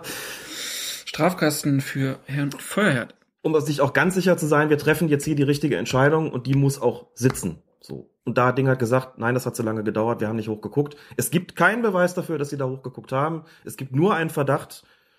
Der wird sich gegenüber Leuten, die das unbedingt wollen, dass das so gewesen ist, auch nicht zerstreuen lassen. Kann aber nur sagen, aus meiner eigenen Erfahrung und äh, aus dem, dass ich, ich weiß, wie lange sowas dauert, ist das gar nicht mal so viel gewesen. So, und wenn wir jetzt nochmal drüber reden, dass die Szene auf dem Videowürfel lief, haben wir auch Fragen bekommen, durften die das denn überhaupt zeigen? Kann ich nur nochmal sagen, strittige Szenen sollen und dürfen nicht auf der Videoleinwand oder dem Videowürfel gezeigt werden. Auch in der Bundesliga. Auch in der, auch und gerade in der Bundesliga. Ich habe halt nicht. immer gedacht, das, das würde nur für die WM gelten. Nein, das gilt auch für die Bundesliga. Die Okay. sind angehalten, sowas nicht zu zeigen, um nicht noch Stimmung zu machen. Mhm. Das setzt aber voraus, dass von der Stadionregie eine Szene überhaupt als strittig wahrgenommen wird. Und das dürfte hier nicht der Fall gewesen sein. Der Ball geht rein, alles jubelt. Mhm. Martin Petersen hat die Fahne auch nicht oben, dazu gleich noch ein Satz mehr. Also wiederholen wir schon mal das Tor, sehr schnell. Das ist mit Sicherheit keine Absicht gewesen, so nach dem Motto, ne? Die haben ja gar nicht den Verdacht gehabt. Hätten sie den gehabt, hätten sie das Ding ja später abgespielt. Schalke 04 sagt heute, in Zukunft werden wir die Szenen nicht mehr so schnell einspielen. Das suggeriert ja auch, dass die auf den Videowürfel geguckt haben. Ich behaupte, wann die das einspielen, spielt überhaupt keine Rolle. Die Entscheidung wäre auch ohne das frühe Einspielen genauso ausgefallen. So. Das Punkt eins. Dass Petersen die Fahne nicht oben gehabt hat, hat einen ganz einfachen Grund. Er wusste ja noch nicht, ob es abseits war oder nicht. Warum soll er die Fahne heben? Es ging ja darum, das mit Christian Dinger zu klären. Was ist hier eigentlich passiert? Also, kurz zur Erklärung, wenn er die Fahne hebt, denken natürlich Alle, es ist abseits. alle, es ist Genau. Es Ja. wird nicht mehr weitergespielt. Im schlechtesten Fall sozusagen. Die Frankfurter sagen, Richtig. der hat dort die Fahne drauf. Und dann kann der Genau. Schiedsrichter immer noch sagen, Ja. es ist erst abseits, wenn ich pfeife, Mhm. aber natürlich für, also der, der, der Schiedsrichterassistent ist natürlich angehalten, nicht die Fahne zu heben, wenn er nicht hundertprozentig sicher ist, dass hier ein Abseits vorliegt. Richtig. Und das war er nicht, also hat er die Fahne unten gelassen. Und klugerweise hat Christian Dingert auch erstmal abgewartet, was wird aus der Szene. Denn das hat ihm alle Möglichkeiten gegeben. Wenn der Assistent die Fahne gehoben hätte und äh, Dingert hätte gepfiffen, dann hätte für den Fall, dass das Gespann zu dem Beschluss gekommen wäre, war doch regulär, das Tor nicht mehr zählen dürfen. Das heißt, Szene zu Ende laufen lassen und dann erst besprochen, was Sache ist. Und aber aufgrund der Tatsache, dass Petersen die Fahne nicht gehoben hat, wird das ganze Stadion und werden auch die Spieler auf dem Platz den Schluss gezogen haben, regulärer Treffer. Ne? Nur wir können erklären, es ist nicht so, denn da wird erstmal drüber gesprochen, was hat sich eigentlich zugetragen und dann wird die Entscheidung sozusagen verkündet. Alles richtig gelaufen, richtige Entscheidung getroffen. Und die Frage, wie lange das jetzt gedauert hat, finde ich jetzt ehrlich gesagt zweitrangig. Und äh, ich für meinen Teil, 63 Sekunden. ich für meinen Teil halte hier fest, da ist kein Videowürfel im Spiel gewesen. Mit Sicherheit nicht. Mich wundert das ein bisschen, dass die Schalker da nicht sowieso ein bisschen sensibler mit umgehen, weil ich erinnere mich noch gut dran, als 96 bei Schalke im Pokal antreten musste, gab so ein paar Jahre hintereinander, da musste 96 immer in der zweiten Runde in die Turnhalle zu den Ökeln und da hat Mike Hanke, du erinnerst, du siehst, wie lange das schon her ist, ein Tor geschossen und hinterher wurde auf dem Videowürfel die Wiederholung eingespielt. Ähm. Und es war das Originalbild vom ZDF, das damals wohl live übertragen hat. Und das ZDF hat dann auch eine schöne Linie angezeigt und es wurde im ganzen Stadion gezeigt, dass der im Abseits stand. Oh weh. War super. Und sowas soll halt nicht vorkommen. Tor hat natürlich gezielt. Ähm, ja, so viel zum Videowürfel. Ich bin gespannt, wie die Schalker das jetzt machen, weil so ein Tor kannst du ja auch nicht ewig zeigen. Weil irgendwann ist ja das Spiel wieder, dann kannst du ja nicht noch irgendwie noch Tore einspielen. Mhm. Das ist ja. Naja, wir werden sehen, wie die das handhaben. Bevor wir jetzt in die zweite Liga wechseln, eine Szene, ich glaube, die haben wir noch nicht besprochen. Das war äh, der Max Kruse Elfmeter gegen Nürnberg. Mhm. Also Max Kruse tänzelt durch den Nürnberger Strafraum und fällt dann aber nicht so geschmeidig, wie er vorher getanzt hat, sondern er fällt halt Ja. sehr, ja, ein, einfädelnd, also würde ich das jetzt mal sagen. Der Torwart von, von Nürnberg, der Schäfer, hat sich stark darüber aufgeregt, wie ein Nationalspieler das so machen kann. Mhm. Jetzt deine Ansicht, äh, ist das so legitim wie Guardiola, der nur noch mit einem C-Kader antritt, oder ist das illegitim? Ich habe in der Situation, muss ich sagen, als sie in der Originalgeschwindigkeit gelaufen ist, sofort gesagt, klarer Strafstoß. Und ich sagte auch, warum. So wie der Kruse da gefallen ist, fällst du normalerweise nicht, wenn du nicht getroffen worden bist. Und was ich damit meine, ist, man antizipiert gewisse Dinge als Schiedsrichter und wenn man vielleicht nicht den optimalen Blick aufs Geschehen hat, vielleicht auch nicht den optimalen Blickwinkel in der jeweiligen Situation hat, nimmt man die Art, wie Spieler fallen, zumindest als Indiz, sieht man die, diese, diese Bewegung als Indiz, das Fallen als Indiz dazu heran, dann zu entscheiden. Wenn man dann die Wiederholung sieht, sieht man ganz klar, der ist nicht getroffen worden, der Fuß bleibt rechtzeitig stehen von dem Nürnberger und dann hebt Kruse so richtig mit dem Hechtsprung ab und macht er den sterbenden Schwan und sieht, dass es eine klare Schwalbe ist. Für mich war die Schwalbe im Original aber überhaupt nicht so klar. Der geht da hin und so wie er, wie er da abhebt, hatte ich das Gefühl, klar getroffen worden. Der haut den so richtig durch die Luft. So, und dann kommt die Wiederholung, du siehst, nichts davon ist der Fall gewesen. So. Und das ist eine Geschichte, da nehme ich den Schiedsrichter dann auch in der jeweiligen Situation in Schutz. Wenn ich die Zeitlupe sehe, die ja stark, auch noch stark verlangsamt, sage ich dann, okay, ähm, hat er halt schon dann gründlich daneben gelegen. Aber nochmal, wenn ich es nicht hundertprozentig sehe, als erfahrener Schiedsrichter nehme ich dieses, diese Art des Fallens als Indiz heran und die Spieler werden sicherlich auch nicht schlechter darin, sowas entsprechend zu simulieren.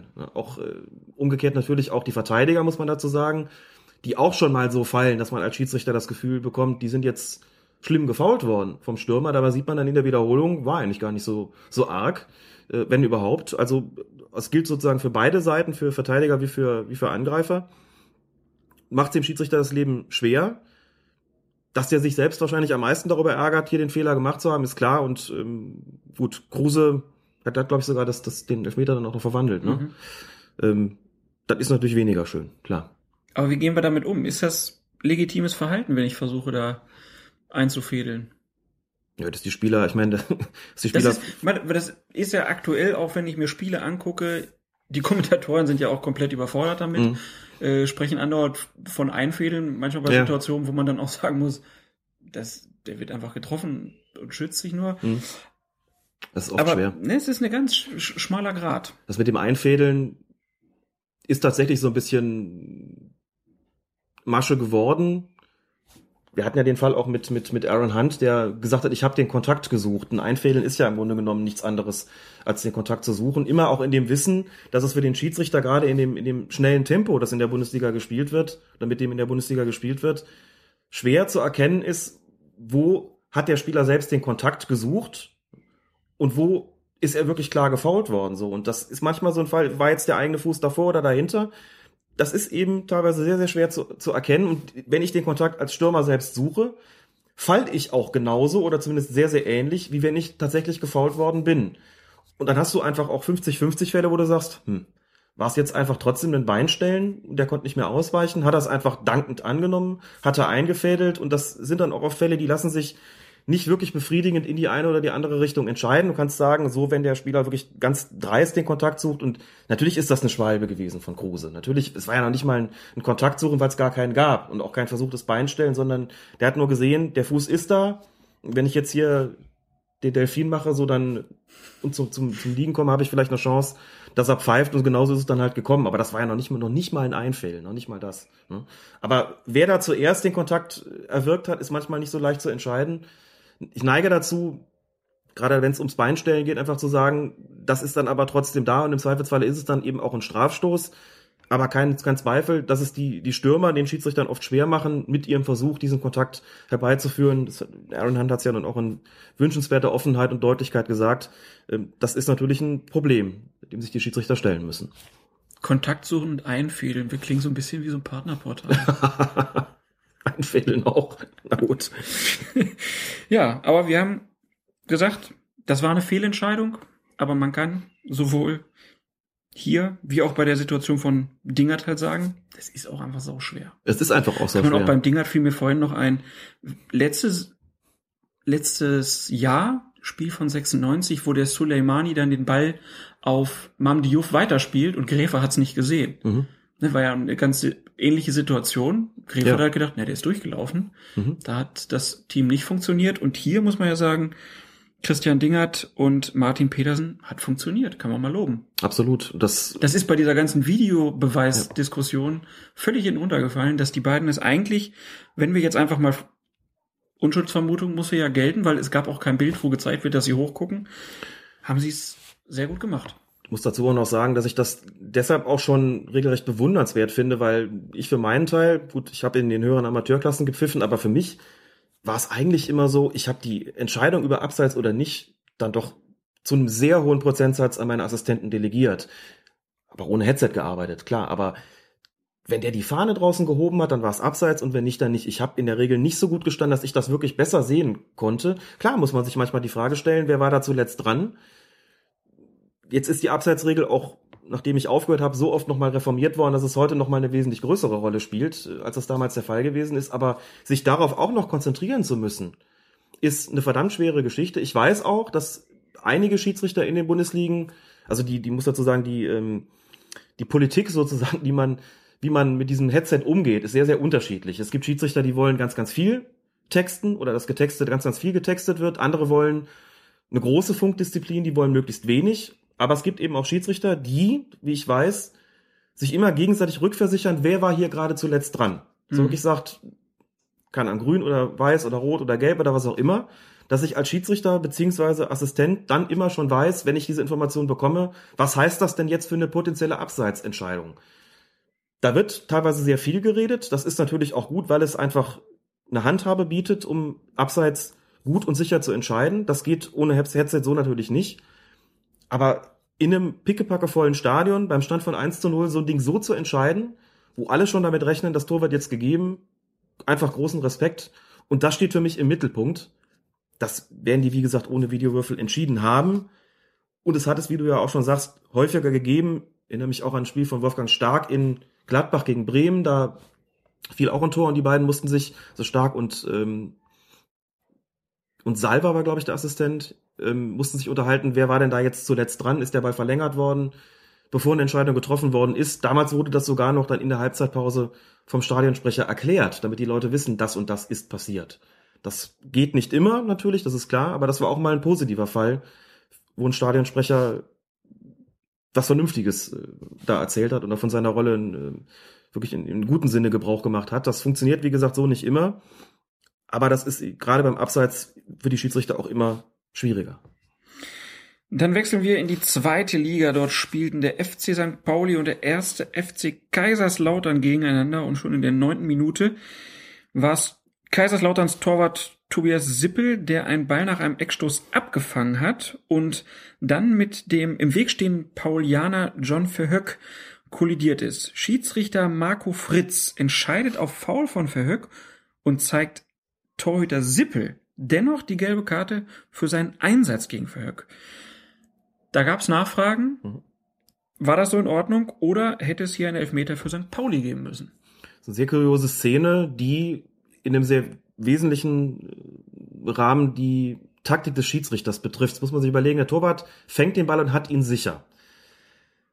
Wenn das so ist, hat er Ballbesitz und natürlich ist es regeltechnisch denkbar, dass er dann mit dem Ball im Arm irgendwas tut, was sportwidrig ist und was einen Strafstoß nach sich ziehen müsste. So, da steht, ich glaube, er spricht sich Verhook aus, ähm, aber egal, ähm, der steht da im Weg, so, und Sippel läuft irgendwie gegen ihn der fällt um, tut sich auch weh dabei, so. Als Schiedsrichter pfeifst du natürlich, das kannst du ja niemals laufen lassen. Jetzt ist natürlich die Frage, in welche Richtung wird denn entschieden, so. Und was die Taktik betrifft, natürlich hat Verhoek dem Schiedsrichter im Grunde noch die Möglichkeit gelassen, so zu entscheiden, wie er es getan hat. Das gibt tatsächlich Zeit, wo man sieht, wie Verhoek so ein bisschen aus dem Augenwinkel guckt, was macht der Torwart und einfach stehen bleibt und sehen so blockiert. Das ist weiterlaufen blockiert. Und es gibt, ist ja nun tatsächlich qua Regeln so, zum einen ist es so, du darfst den Torwart nicht daran hindern, einen Abschlag zu machen. Mhm. Jetzt kann man argumentieren, das ist hier nicht passiert, der hat ja noch gar nicht versucht, den Abschlag zu machen. Dann nehmen wir aber die zweite Regel äh, zur Hand und sagen einfach, du darfst auch den Lauf des Gegners nicht behindern.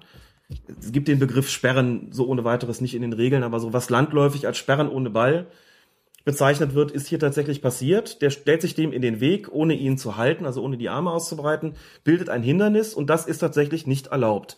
Das heißt, er hat hier ein, ein Foulspiel begangen, er hat sich des gefährlichen Spiels schuldig gemacht, es gab auch einen indirekten Freistoß. Es ist zwar zu einem Kontakt gekommen, aber den Kontakt hat eben nicht Sippel erwirkt sozusagen, sondern in erster Linie der Spieler des FC St. Pauli, also Verhook, in dem er stehen geblieben ist. hat den Torwart quasi auflaufen lassen. Dadurch gab es einen indirekten Freistoß, wie es die Regeln dann auch vorsehen. Konnte man sehen, dass Marco Fritz den Arm gehoben hatte. Deshalb weiß ich das. Und das kann ich auch an der Stelle nachvollziehen, wenngleich natürlich der Einsatz von Sippel, der das Ganze dann sozusagen auch äh, annimmt, jetzt nimmt auch mal ein Torwart was an und ihn dann da umrempelt, auch sehr heftig gewesen ist. Aber zeitlich vorgelagert war quasi dieses gefährliche Spiel von Verhook.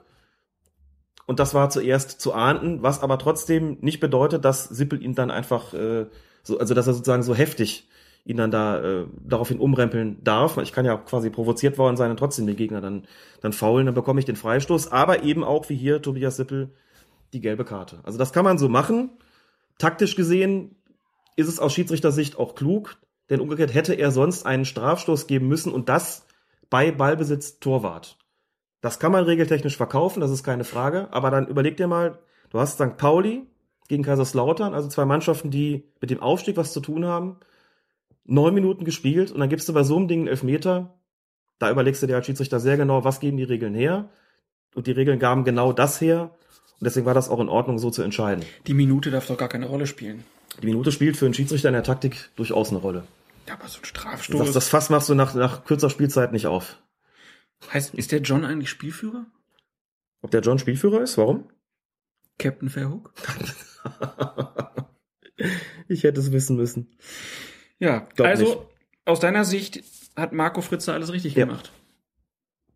Hoffentlich reicht die Erklärung den St. Paulianern. Und weil wir heute schon mehrere Podcasts empfohlen haben, ihr könnt auch gerne mal den Millanton hören. Genau. Wunderbarer St. Pauli Podcast.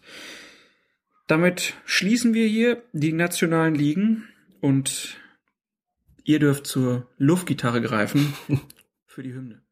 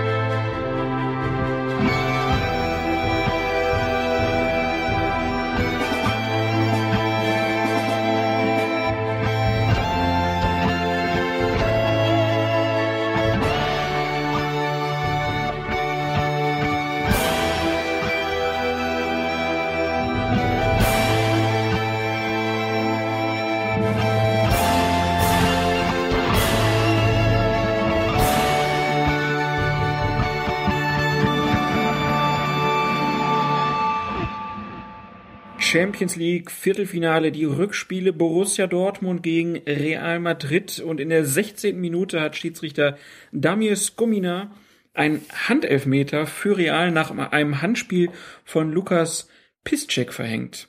Berechtigt? Ja, fand ich schon interessante Situation, weil Piszczek, bevor die Flanke kam, erstmal die Arme auf dem Rücken verschränkt hat, damit anzeigen wollte, ich begehe hier kein absichtliches Handspiel, nur kann man so natürlich nicht hochspringen, was er dann ja getan hat. Und im Hochspringen winkelt er den einen Arm ab. Und das ist wirklich der klassische Fall für die vergrößerte Körperfläche. Möglicherweise wollte er dem Schiedsrichter da so ein bisschen irritieren durch die verschränkten Arme vorher oder ihn sozusagen dann äh, dazu bringen, hier nicht zu pfeifen. Aber das war eine korrekte Entscheidung, denn der Arm war abgewinkelt und das geben die Regeln inzwischen her. Und da gibt's eigentlich auch, äh, ist eigentlich auch unstrittig, dass das ein berechtigter Strafstoß gewesen ist, weil er den Ball dadurch einfach äh, daran gehindert hat, weiterzufliegen und ja, korrekte Entscheidung. Das ist, wie gesagt, eigentlich das Musterbeispiel für die vergrößerte Körperfläche. Wo wir bei den vergrößerten Körperflächen sind, muss ich über das Textilvergehen sprechen. Mhm. Den Podcast von Union Berlin. Die haben nämlich in der letzten Folge darüber gesprochen und da sagte der Sebastian Fiebrich, dass er bei uns ja gelernt hat, ähm, was das so heißt äh, mit der vergrößerten Körperfläche und hat auch erzählt, dass in der Champions League zum Beispiel Spieler versuchen, die Arme hinterm Rücken Ja. zu haben. War da ein Gast, der dann sagte, ja, das ist ja toll, aber wie ist denn das mit so einem Bezirksliga-Kicker? Haben wir hier nicht auch ein bisschen das Problem, dass wir gucken müssen, ob die Regeln eigentlich noch für alle Klassen gleich gelten? Die Regel, Regeln sind für alle Klassen gleich, aber die Regelauslegung dürfte unterschiedlich sein und damit gibt es dann schon Unterschiede. Das muss man dazu sagen, in gewisser Weise war das auch vorher schon unterschiedlich, denn man lässt natürlich in den oberen Klassen auch ein anderes Zweikampfverhalten zu als in den unteren Klassen. Man wendet den Vorteil anders an. Also es ist schon so, dass man sich immer so ein bisschen an die Klassen anpassen muss. Aber wenn du jetzt diese Szene ist. gesehen hättest Mhm. in einem Kreisklassen-Bezirksligaspiel, wäre es auch ein Elfmeter gewesen. Das wäre schon auch ein Strafstoß gewesen. Doch ich glaube, es gibt Fälle, die weniger eindeutig sind, die, wenn sie im Amateurfußball geschehen, nicht unbedingt einen Strafstoß nach sich ziehen würden, einfach weil man sagt, also die Begründung ist ja letztlich auch die, dass man, dass man sagt, Profis wissen sehr wohl, was sie mit ihren Händen tun und haben einfach versucht, für sich den Spielraum zu erweitern äh, in Bezug auf das, äh, was an, an Handspielen zulässig ist und darauf musste man reagieren. Nur hast du natürlich recht und ähm, hat auch Textilvergehen recht mit der Frage, sagt, wie ist das denn dann in den unteren Klassen, wie wird da eigentlich gepfiffen? So ein bisschen ist da natürlich so die Kraft des Faktischen, das gilt in noch stärkerem Maße im Grunde für das Abseits, weil das von den Schiedsrichtern in den unteren Klassen oder untersten Klassen eigentlich fast schon zu viel verlangt an, an Fähigkeiten, das so auszulegen, wie es jetzt eigentlich äh, der Fall wäre. Insofern ist der Einwand, dass hier sich so ein bisschen die Schere öffnet in Sachen Regelauslegung, nicht wirklich von der Hand zu weisen, muss ich sagen. Denn nicht alles, was äh, oben an Abseits gepfiffen oder nicht gepfiffen wird, wird unten genauso gepfiffen. Und das gilt fürs Handspiel auch. Da würde man, glaube ich, im Zweifelsfalle immer noch laufen lassen, wo man sagt, wenn nicht ganz klar die Hand zum Ball geht und das eindeutig ist und die Entfernung auch groß genug ist, dass man unterstellt, hier ist eine Absicht äh, am Start gewesen, dann lässt man einfach laufen so. Also das, ähm, Wenn sich einer aufregt, sagst du, ey Jung, er hatte doch Ja. nicht anders gekonnt. er konnte doch nicht anders, genau. Also das, da muss man schon sagen, das ist sicherlich schwierig, aber nochmal, auch in anderen Fällen gibt's unterschiedliche Regelauslegungen, gerade im, in puncto Vorteil. Das wirst du bestätigen können. In den Kreisligen A, B, C, D ist es schwierig, als Schiedsrichter mit Vorteil zu arbeiten, äh, weil die Spieler teilweise gar nicht wissen, wie das, wie das geht oder dann einfach nach einem Foul auch stehen bleiben. Da pfeifst du. Und da wird in der Bundesliga auch deutlich mehr Vorteil laufen gelassen, so oder in den höheren Amateurklassen. Also auch da gibt es im Grunde Unterschiede. Ähm, aber ich weiß schon, was gemeint ist und es ist nicht von der Hand zu weisen, dass gerade an dem Punkten, wo extrem verschärft worden ist, Handspiel und Abseits wahrscheinlich auch es in, einen größer werdenden Unterschied gibt zwischen ganz oben und ganz unten. Das ist sicherlich richtig. Damit beste Grüße an den hervorragenden Podcast Textilvergehen nach Berlin. 27. Minute dann bei Borussia Dortmund gegen Real Madrid. Ein Zweikampf zwischen Robert Lewandowski und Sergio Ramos im Madrider Strafraum. Am Ende bekommt Ramos die gelbe Karte, aber auch ein Freistoß. Also praktisch St. Pauli gegen Kaiserslautern. Genau. Auch hier muss man gucken, was war denn zuerst, nicht die Henne oder das Ei, aber Lewandowski oder Sergio Ramos. Und auch hier ist es so gewesen, dass ähm, der Schiedsrichter zunächst das Foulspiel von Lewandowski geahndet hat und danach erst kommt es zum Foulspiel von Sergio Ramos, das dann aber nicht mehr geahndet werden kann, logischerweise. Also nicht mit einer Spielstrafe, nicht mit einem Freistoß oder Strafstoß, weil das Spiel leider faktisch bereits unterbrochen war. Selbst wenn der Schiedsrichter dann später gepfiffen hat, war klar, ich ahne das erste Vergehen, so ist das immer, wenn Mannschaft A ein Vergehen begeht und dann Mannschaft B wird das erste Vergehen geahndet. Das war Mannschaft A, also mit Freistoß für Real Madrid. Dann kommt das Ding erst von Sergio Ramos. Dafür kann der Spieler noch eine persönliche Strafe bekommen, also gelb oder rot, aber eben nicht der Gegner keinen Freistoß oder Strafstoß mehr. In der Szene haben sich dann aber auch einige gefragt, äh, hätte Ramos nicht auch rot sehen müssen dafür, was er da gemacht hat? War so ein bisschen so, war das ein absichtlicher Schlag nach Lewandowski in der Situation? Also unbewusst war der sicherlich nicht. Das würde ich schon sagen. Die Frage ist, ob es wirklich schon ein Schlagen gewesen ist, wo wir von der Tätlichkeit sprechen, oder ob es noch eine Bewegung war, die zwar ein Foulspiel darstellt und auch eine Unsportlichkeit, die mit einer persönlichen Strafe zu ahnen ist, aber eben noch keine Tätlichkeit. Ich würde dazu neigen, zu sagen, es ist noch gerade so in Ordnung gewesen. Muss auch sagen, ich glaube, Lewandowski hat sich hier keinen Gefallen getan, so dermaßen theatralisch zu Boden zu sinken. Vor allen Dingen, die Spieler halten sich nach solchen Aktionen ja gerne mal eigentlich die falsche Stelle am Körper. Ne? Also ich glaube, der ist am Hals getroffen worden und schlägt sich dann die Hände vors Gesicht. Also wenn der Schiedsrichter das alles so wahrgenommen ist, wie es abgelaufen ist, wird er sich in dem Moment im Zweifelsfalle gedacht haben, nee, und dafür gebe ich jetzt gerade kein Rot, denn du bist, wenn getroffen worden bist, okay, das bist du, oder bist am Hals getroffen worden und nicht im Gesicht, also halt's dir bitte auch nicht. So, das ist schon interessant, äh, was dann so daraus gemacht wird. Aber wie gesagt, ein Grenzfall, deshalb war es für mich keine rote Karte, weil es noch eine Unsportlichkeit war und noch keine Tätigkeit. Das Paradebeispiel für diese Spieler, die sich hinfallen lassen und sich die falsche Stelle halten, ist Rivaldo, ne? Ja. Stimmt. Wurde ja nicht mal eine Eckfahne irgendwie einen Ball getroffen und hat sich dann auch das Gesicht gehalten, ne? Genau, Ja. so sieht's aus. Schöne Szene. Was dann noch aufgefallen ist in der Szene, war Pepe, der sehr demonstrativ die gelbe Karte für Lewandowski gefordert hat. Und da kam dann doch häufiger die Frage, muss der dann nicht auch mal gelb sehen? Hatten wir jetzt auch, glaube ich, dann nochmal eine Frage in den Kommentaren, dass das ja in den letzten Jahren oder in den letzten Monaten öfter zu beobachten waren, dass das wieder so eine Unsitte ist, die so ein bisschen um sich greift und Schiedsrichter da eigentlich ja das Werkzeug haben und sagen, wer fordert, kriegt gelb. Es ist keine, es ist keine zwingende Sache. Also ich muss nicht einen Spieler zwingend verwahren, der eine gelbe Karte fordert, aber ich kann es natürlich tun, weil es letztlich unsportlich ist. Auch hier ist wieder eine Schiedsrichter-taktische Frage, dass man nicht alles, was man äh, tun könnte, dann auch wirklich tut.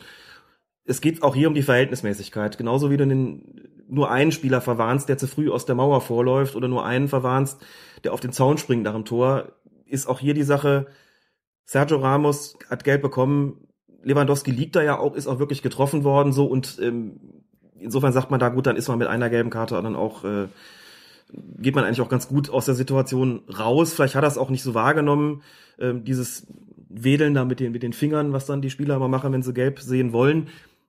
In der Situation hat er natürlich befürchtet, es gibt jetzt vielleicht einen Strafstoß für Borussia Dortmund und anzeigen wollen die nee, ganz im Gegenteil, der hat sich hier fallen lassen.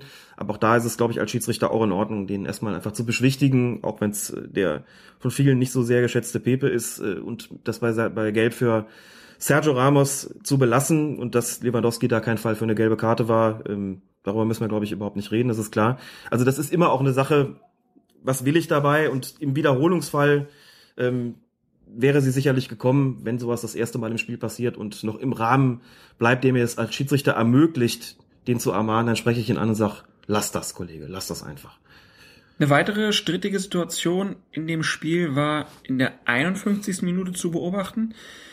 Konter für Dortmund und der bereits verwarnte Xabi Alonso lässt das Bein gegen Henrik Mkhitaryan stehen. Schiedsrichter Damis Gomina hat in dem Fall aber nicht mal auf ein Foulspiel entschieden. Als ich das gesehen habe, habe ich gesagt, klares taktisches Foul, Freistoß, Gelb-Rot, Dortmund in Überzahl. Mir hat's Komina in dem Spiel eigentlich sehr gut gefallen und das war sicherlich die Situation der Partie, in der er überhaupt nicht, äh, nicht, nicht gut ausgesehen hat. Er hat ja wirklich noch nicht mal gepfiffen und ich habe in dem Moment geglaubt, es ist unterbrochen und ich glaube, ganz viele haben auch auf dem Platz geglaubt, es ist unterbrochen. Alle standen so ein bisschen unschlüssig Alonso rum. auch, Ja, ne? Ne? Die Hände Genau. zum Himmel hätte ich Ja. gesagt. Alle stehen so rum Ja. und es wird noch so ein bisschen weiter geklickert und dann, dann liegt ein Vegetarian da, wie auch immer du ihn betonen würdest, und dann wird der Ball ins Aus gespielt, so, und siehst auch Skomina, der irgendwie sich bemüht, klarzumachen, wir spielen hier weiter, und der, glaube ich, in dem Moment aber eigentlich auch gemerkt hat, das war ein Foulspiel. So, Du meinst, er hat das gemerkt?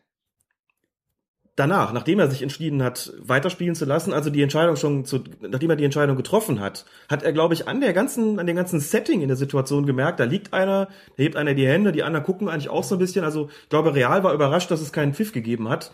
Denn selbst die haben ja nicht wirklich weitergespielt. Die standen da rum und dann, da liegt einer, was machen wir jetzt? Es war ganz komisch und ich bin mir recht sicher, dass Gomina in dem Moment gemerkt hat, ich glaube, da habe ich einen Fehler gemacht. So. Und dann sieht man die Wiederholung.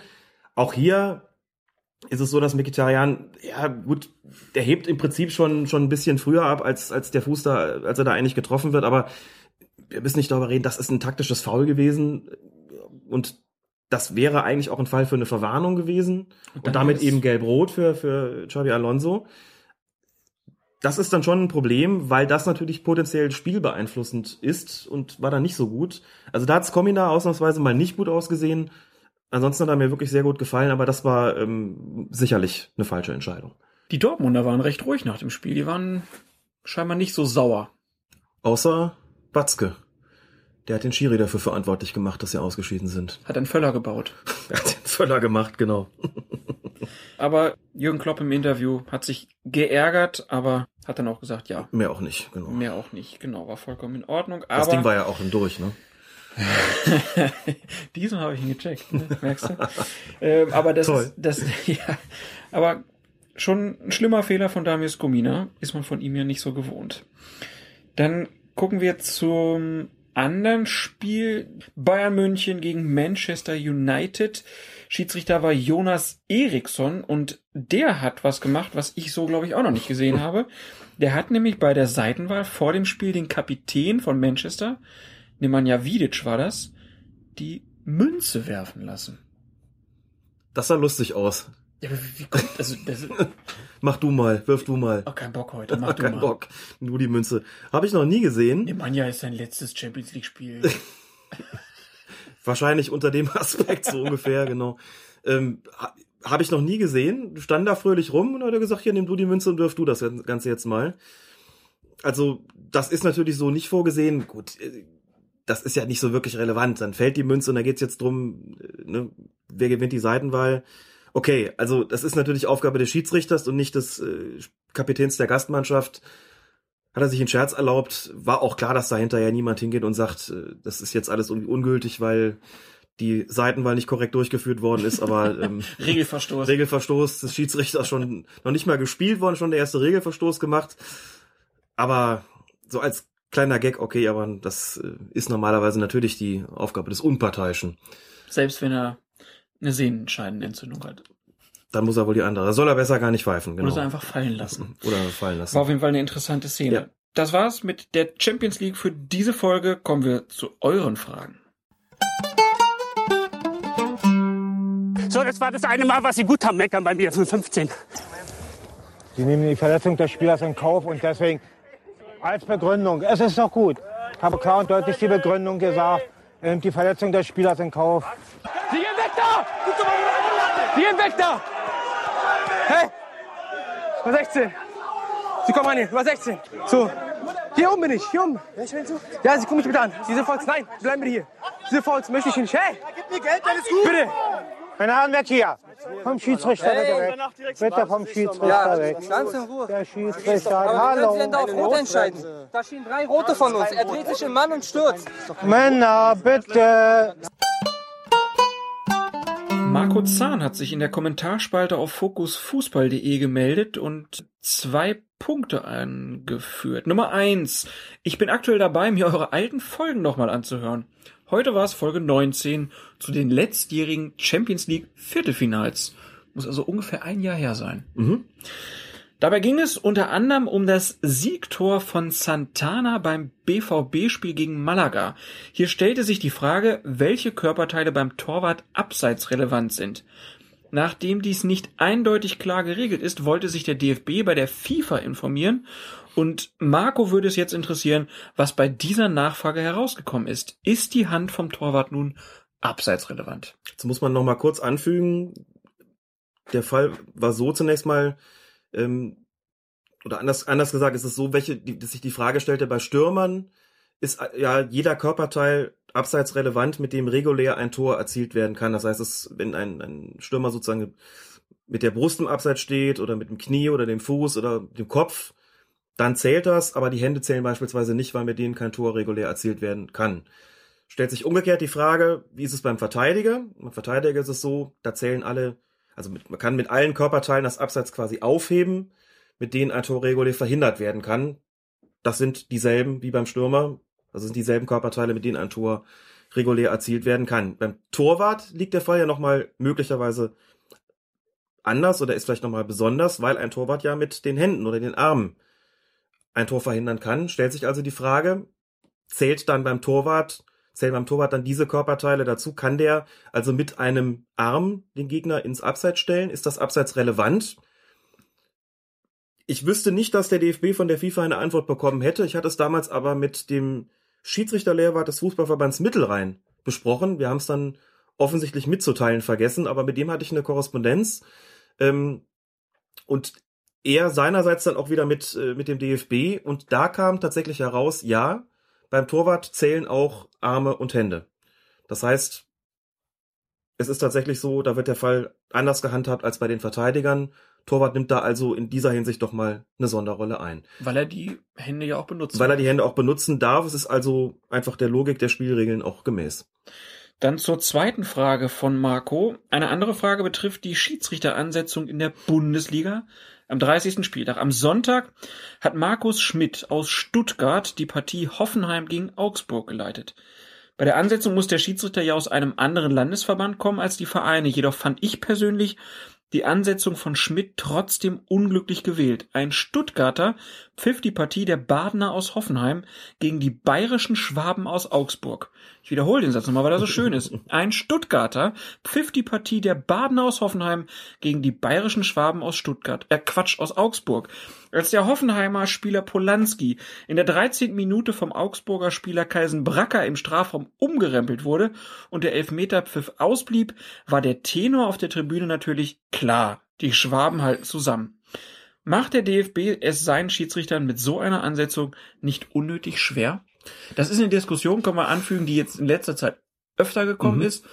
Abstiegskampf, es geht darum, da gibt's Vereine aus Hamburg, aus Stuttgart, aus Nürnberg, die jetzt Probleme haben und dürfen Schiedsrichter, die aus diesen Bereichen kommen, dann Spiele von Konkurrenten pfeifen, die auch im Abstiegskampf stellen. Die Diskussion hatte ich auch mit den Clubfans United, die das auch unglücklich fanden und sagt, das äh, befördere doch nur gewisse Verschwörungstheorien. Meine Antwort war dann an der Stelle schon mal, dass das nun wirklich keine Rolle spielen sollte, ähm, was irgendwelche Verschwörungstheoretiker denken. Aber man kann sich natürlich die Frage stellen, gibt man irgendeinem Zoff unnötig Nahrung damit? Also ist, spielt das eine Rolle, ja oder nein? Jetzt würde ich ja schon mal sagen, wenn es um solche regionalen Besonderheiten hier geht, wie Schwaben gegen Badener und dann Schiedsrichter kommt aus Schwaben, also das ist nun wirklich zu weitgehend, um da zu sagen, da macht man irgendeine Einschränkung. Aber ähm, wir können auch ganz was Offizielles dazu zitieren, denn der Abteilungsleiter Schiedsrichter im DFB, Lutz Michael Fröhlich, hat sich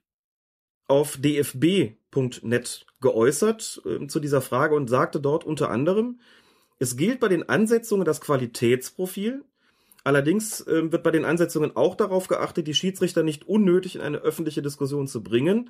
Beispiel, im Abstiegskampf wird, soweit möglich, vermieden, einen Schiedsrichter für ein Spiel anzusetzen, wenn er aus der Stadt kommt, in der ein Verein beheimatet ist, der direkter Konkurrent eines der beiden Vereine in der Spielpaarung ist. Entsprechendes gilt für das Rennen um die Meisterschaft und die internationalen Plätze. Die Schiedsrichter sind zu Objektivität und Neutralität verpflichtet. Das steht über allem. Der Schiedsrichterausschuss und eigentlich alle Akteure im deutschen Fußball ziehen diese nicht in Zweifel. Heißt, in Kürze, man versucht sowas zu vermeiden, wenn es geht. Wenn nicht, dann nicht. Aber über allem steht immer die Sache, dass Schiedsrichter eben Profis sind dass es keine Rolle spielen darf und auch keine Rolle spielt, aus welcher Stadt, aus welchem Landesverband sie kommen. Ich denke, die sind keine Profis. Faktisch sind sie natürlich Profis, weil sie im Profigeschäft pfeifen. Offiziell nicht, das ist schon richtig, aber äh, ihre Professionalität, sagen wir es einfach so, ist da nicht in Zweifel gezogen und es ist dann eben auch nicht immer möglich, diese Sachen rauszuhalten. Man wird schon darauf achten, dass Felix Brüch beispielsweise, der äh, in München lebt, vielleicht nicht Borussia Dortmund pfeift, wenn Bayern und Dortmund im Meisterschaftsrennen sind.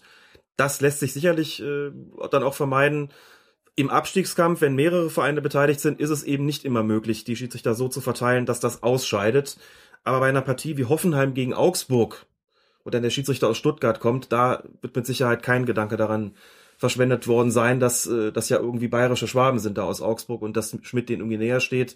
Also das ist dann sicherlich auch kein Punkt, wo der DFB sagen würde, da kommt ein Schiedsrichter ins Gespräch und das Getratsch auf der Tribüne wird man dann auch mal einfach als solches hinzunehmen haben.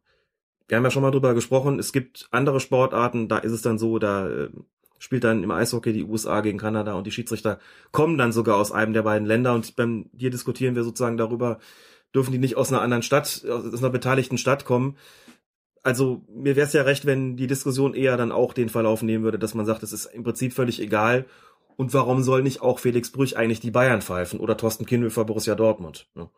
Das ähm, gut im einen Fall Brüch ist aus München, bei Kienhöfer wäre es nur derselbe Landesverband, aber auch das sollte normalerweise eigentlich keine Rolle spielen. Ein Punkt ist noch wichtig: ähm, Der Landesverband ist entscheidend, aber auch die Frage, ob ein Schiedsrichter für einen Hauptsponsor eines Vereins ähm, arbeitet, dann dürfte er den nämlich auch nicht pfeifen. Das heißt, wenn Firma XY Hauptsponsor eines Bundesliga-Vereins ist und der Schiedsrichter für XY arbeitet, dürfte er diesen Verein auch nicht pfeifen. Das steht auch in diesem Interview mit Lutz Michael Fröhlich drin. Das war mir bis dahin nicht äh, bewusst, finde ich aber nachvollziehbar, weil es da ja schon so wirtschaftliche Ver Verquickungen geben könnte und ich glaube, das ist da auch sinnvoll, den dann rauszuhalten, bevor da irgendwas passiert. War mir aber als Kriterium bis dahin ähm, nicht bekannt. Da passt der DFB auf. Ja. Aber die Telekom darf bei Bayern werben und als Fernsehsender agieren. Ja, aber das ist dann auch nochmal eine, nochmal eine andere Frage, wie das ist, wenn ein, ein Sponsor zwei Bundesliga-Vereine sponsert. Dann kommen wir zur Frage vom Twitterati and Tommy. Muss man für Ball wegschlagen in Zeiten von 500 Balljungen eigentlich immer noch gelb geben? Die Spielverzögerung fällt dadurch ja eigentlich weg. Finde ich ein gutes Argument.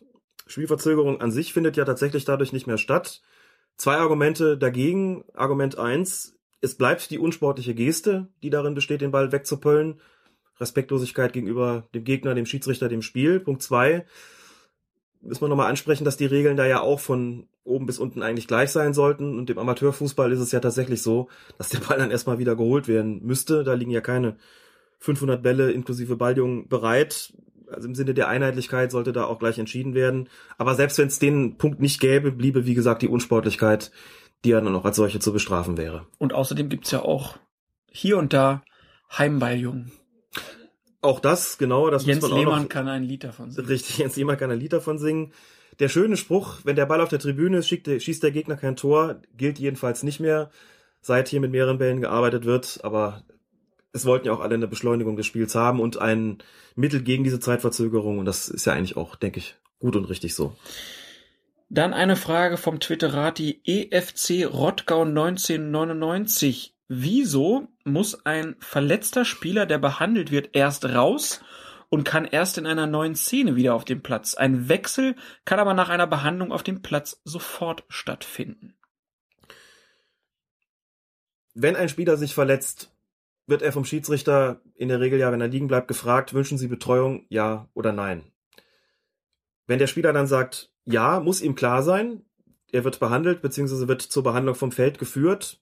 Und das bedeutet, er darf erst nach der Spielfortsetzung wieder eingreifen. Das soll ja auch verhindern, dass die Spieler da reihenweise liegen bleiben und sagen, ich brauche Behandlung und dürfen danach einfach weiterspielen. Also muss zumindest so ein, so ein kleiner Malus dann irgendwie auch schon drin sein, dass man sagt, jo, dann, um dem vorzubeugen, ist klar, wenn du jetzt runtergehst, dann darfst du erst nach der Spielfortsetzung wieder drauf. In extremen Beispielen, ich weiß nicht, ob wir es schon mal gesagt haben, kann das dazu führen, dass ein Spieler einen Elfmeter nicht ausführen darf. Gab den Fall mal vor vielen Jahren von Toni Polster, der sich bei einem Foul im Strafraum verletzte, behandelt wurde und dann den Strafstoß ausführen wollte, aber nicht durfte, weil er ja den Platz erst verlassen musste und erst nach der Spielfortsetzung, in dem Fall der Elfmeter, den Platz wieder betreten durfte. Also durfte er den nicht ausführen. Dass sich also überlegen, was will ich hier? Bei einem Spieler, der verletzungsbedingt ausgewechselt wird, da geht man aber davon aus, der simuliert ja gar nichts. Insofern ist da dieser Punkt nicht gegeben, dass der, dass man dem, bei dem dafür sorgen müsste, dass er jetzt nicht irgendwie hier Zeit schindet durch, durch seine Verletzungsbehandlung. Da sagt man dann, wenn der neue Spieler eingewechselt wird, der darf sofort den Platz betreten. Daraus darf kein, aus dieser Verletzung, die ja dann offensichtlich schwer ist, darf kein Malus entstehen. Anschließend an die Frage von EFC Rotka 1999 äh, noch eine Frage vom Twitterati Nokraut. Wie entscheidet ein Schiri, wann der Spieler zurück darf? Ballbesitzwechsel oder Zeit? Entscheidend ist aber erstmal Folgendes. Solange das, wenn das Spiel läuft, darf der Spieler grundsätzlich von jedem Punkt der beiden Seiten Auslinien wieder ins Spiel eintreten. Wichtig ist A, das Spiel muss fortgesetzt sein, dann darf er theoretisch auch sofort wieder rein. Wichtig ist aber auch, dass das Spielgeschehen sich nicht in seiner Nähe ähm, abspielt. Nichts ist blöder, als wenn der da irgendwie winkt, Schiri, ich will wieder rein. Der Schiri winkt ihn rein und das Erste, was er macht, ist erstmal eine gepflegte Blutgerätsche in den laufenden Zweikampf, der da gerade an der Seitenlinie stattfindet. Das sieht ganz blöd aus. Also winkt man den erst rein, wenn der Ball sozusagen weit genug weg ist, dass er also rein, reinkommen kann ins Spiel und nicht sofort wieder ins Spielgeschehen eingreift. Muss ja noch nicht mal eine Blutgrätsche sein, kann ja auch einfach ein Konter sein, Ja. den der einfach Richtig. unterbrechen kann. Klar, das war jetzt auch ein eher blöd gewähltes Beispiel von mir. Er soll halt nicht sofort wieder eingreifen. Das ist wichtig, dass das passiert. Wenn das Spiel unterbrochen ist, darf er übrigens auch von den beiden Torlinien wieder ins Spiel eintreten. Das ist möglich, aber nur dann, wenn das Spiel unterbrochen ist. Ansonsten ist es als Schiedsrichter schon auch mal so, wenn ein Spieler sich behandeln lassen hat und ich den Eindruck habe, so schlimm war es jetzt wirklich auch nicht. Der hat so ein bisschen ja, versucht Zeit zu gewinnen dadurch, ne? Und steht dann plötzlich quicklebendig wieder an der Linie und kann gar nicht schnell genug wieder drin sein nach Spielfortsetzung. Da habe ich den einen oder anderen auch schon mal noch mal ein paar Sekündchen draußen warten lassen, auch wenn äh, das Spielgeschehen nicht in seiner Nähe war, einfach um ihm klarzumachen, Freundchen, mit mir machst du das Spielchen hier um Spielverzögerung nicht. Also insofern hat man als Schiedsrichter auch eine gewisse taktische Möglichkeit dabei, aber grundsätzlich darf er nach der Spielfortsetzung wieder ins Spiel eintreten. Nächste Frage vom Twitterati JF Korn, also Johannes Korn. Kann es sein, dass die 6-Sekunden-Regel, also die Torwart mit der Hand, mit der Hand am Ball, die am seltensten forcierte ist?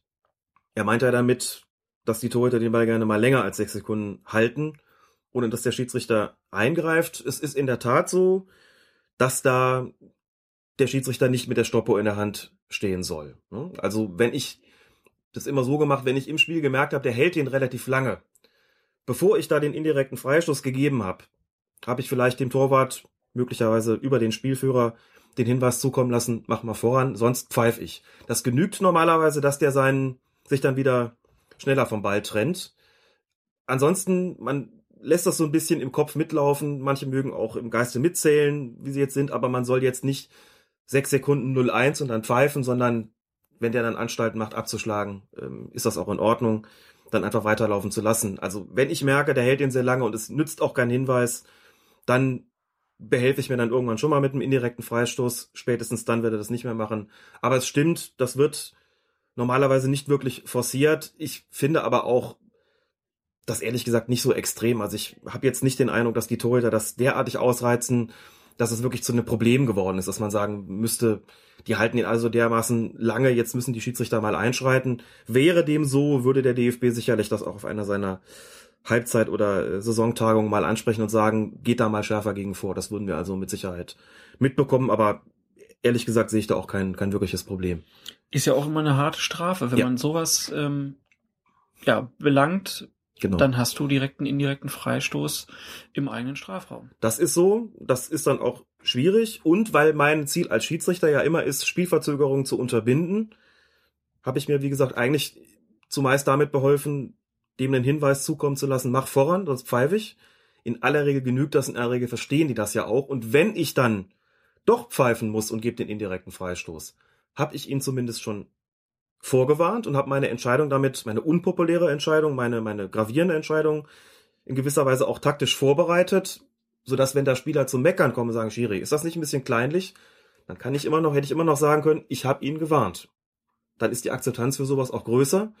Und der Zorn richtet sich dann auch viel eher gegen den Torwart als gegen den Schiedsrichter. Also das ist auch ein Plädoyer dafür, einfach für Schiedsrichter sich Gedanken über die eigene Taktik zu machen und solche Entscheidungen, die potenziell stressig sind, auch entsprechend vorzubereiten, um den Stress eben nicht selbst abzubekommen. Und das erreicht man mit solchen Vorwarnungen eigentlich ganz gut. Einfach immer viel kommunizieren Genau. mit den Mannschaften. Letzte Frage für heute von Sebastian Uckmann-Heise. Bezug nehmend auf das Elfmeterschießen-Thema aus Folge 49.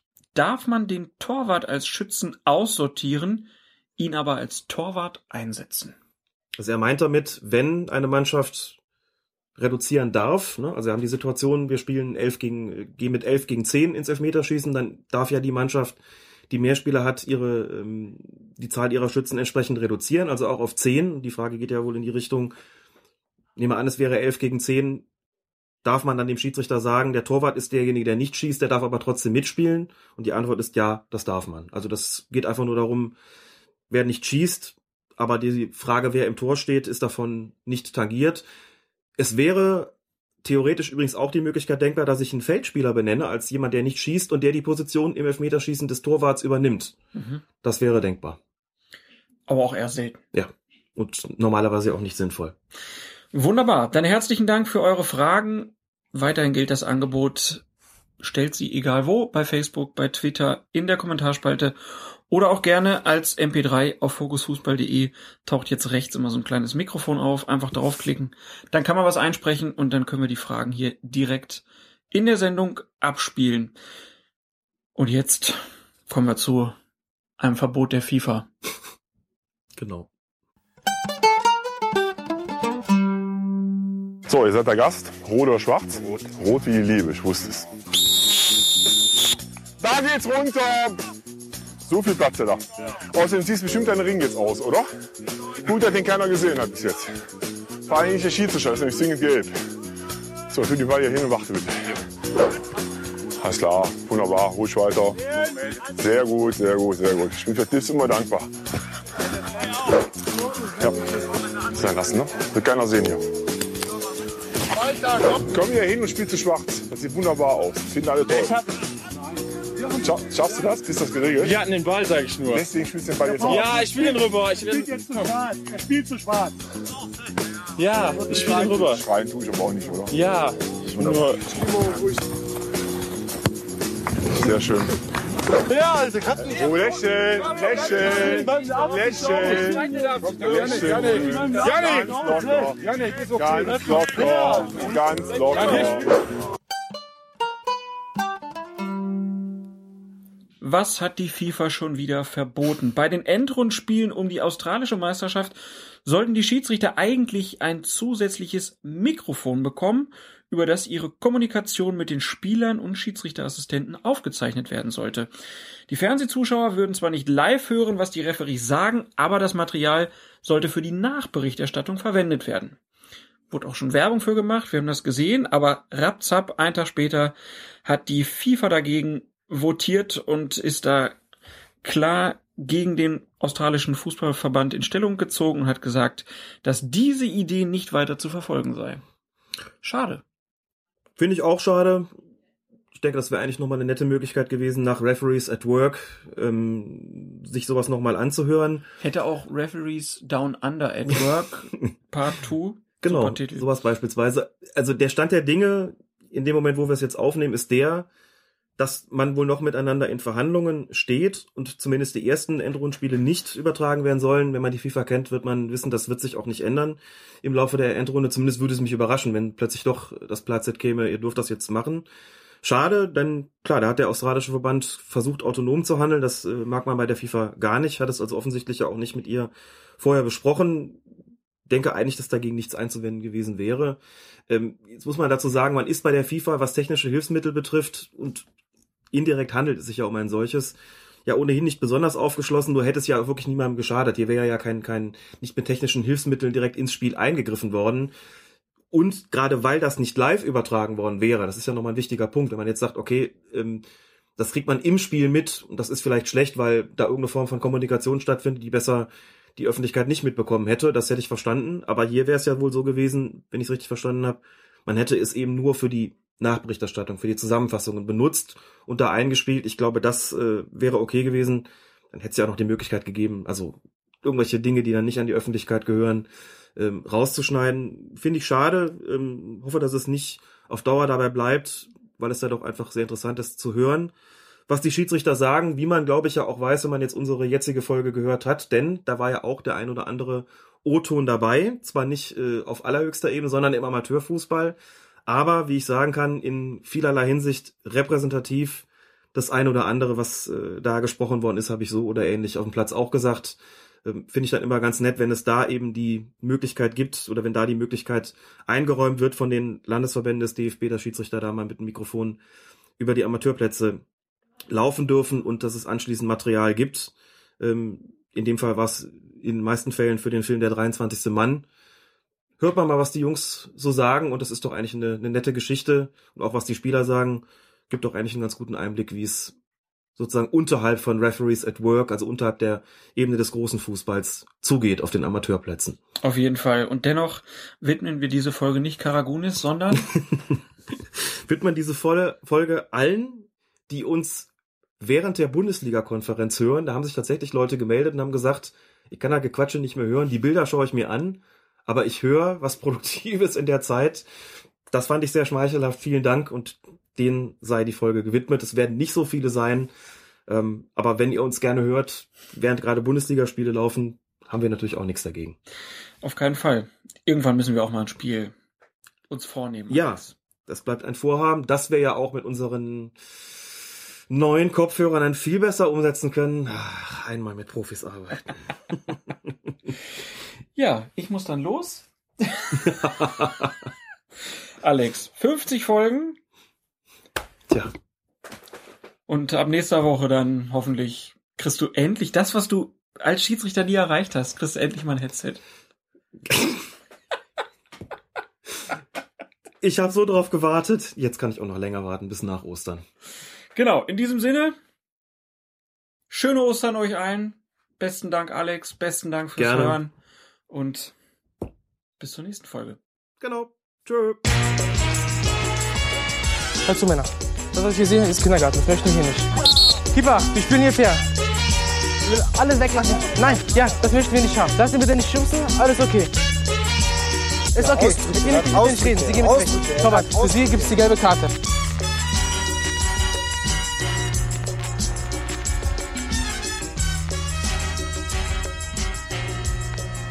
Colinas Erben.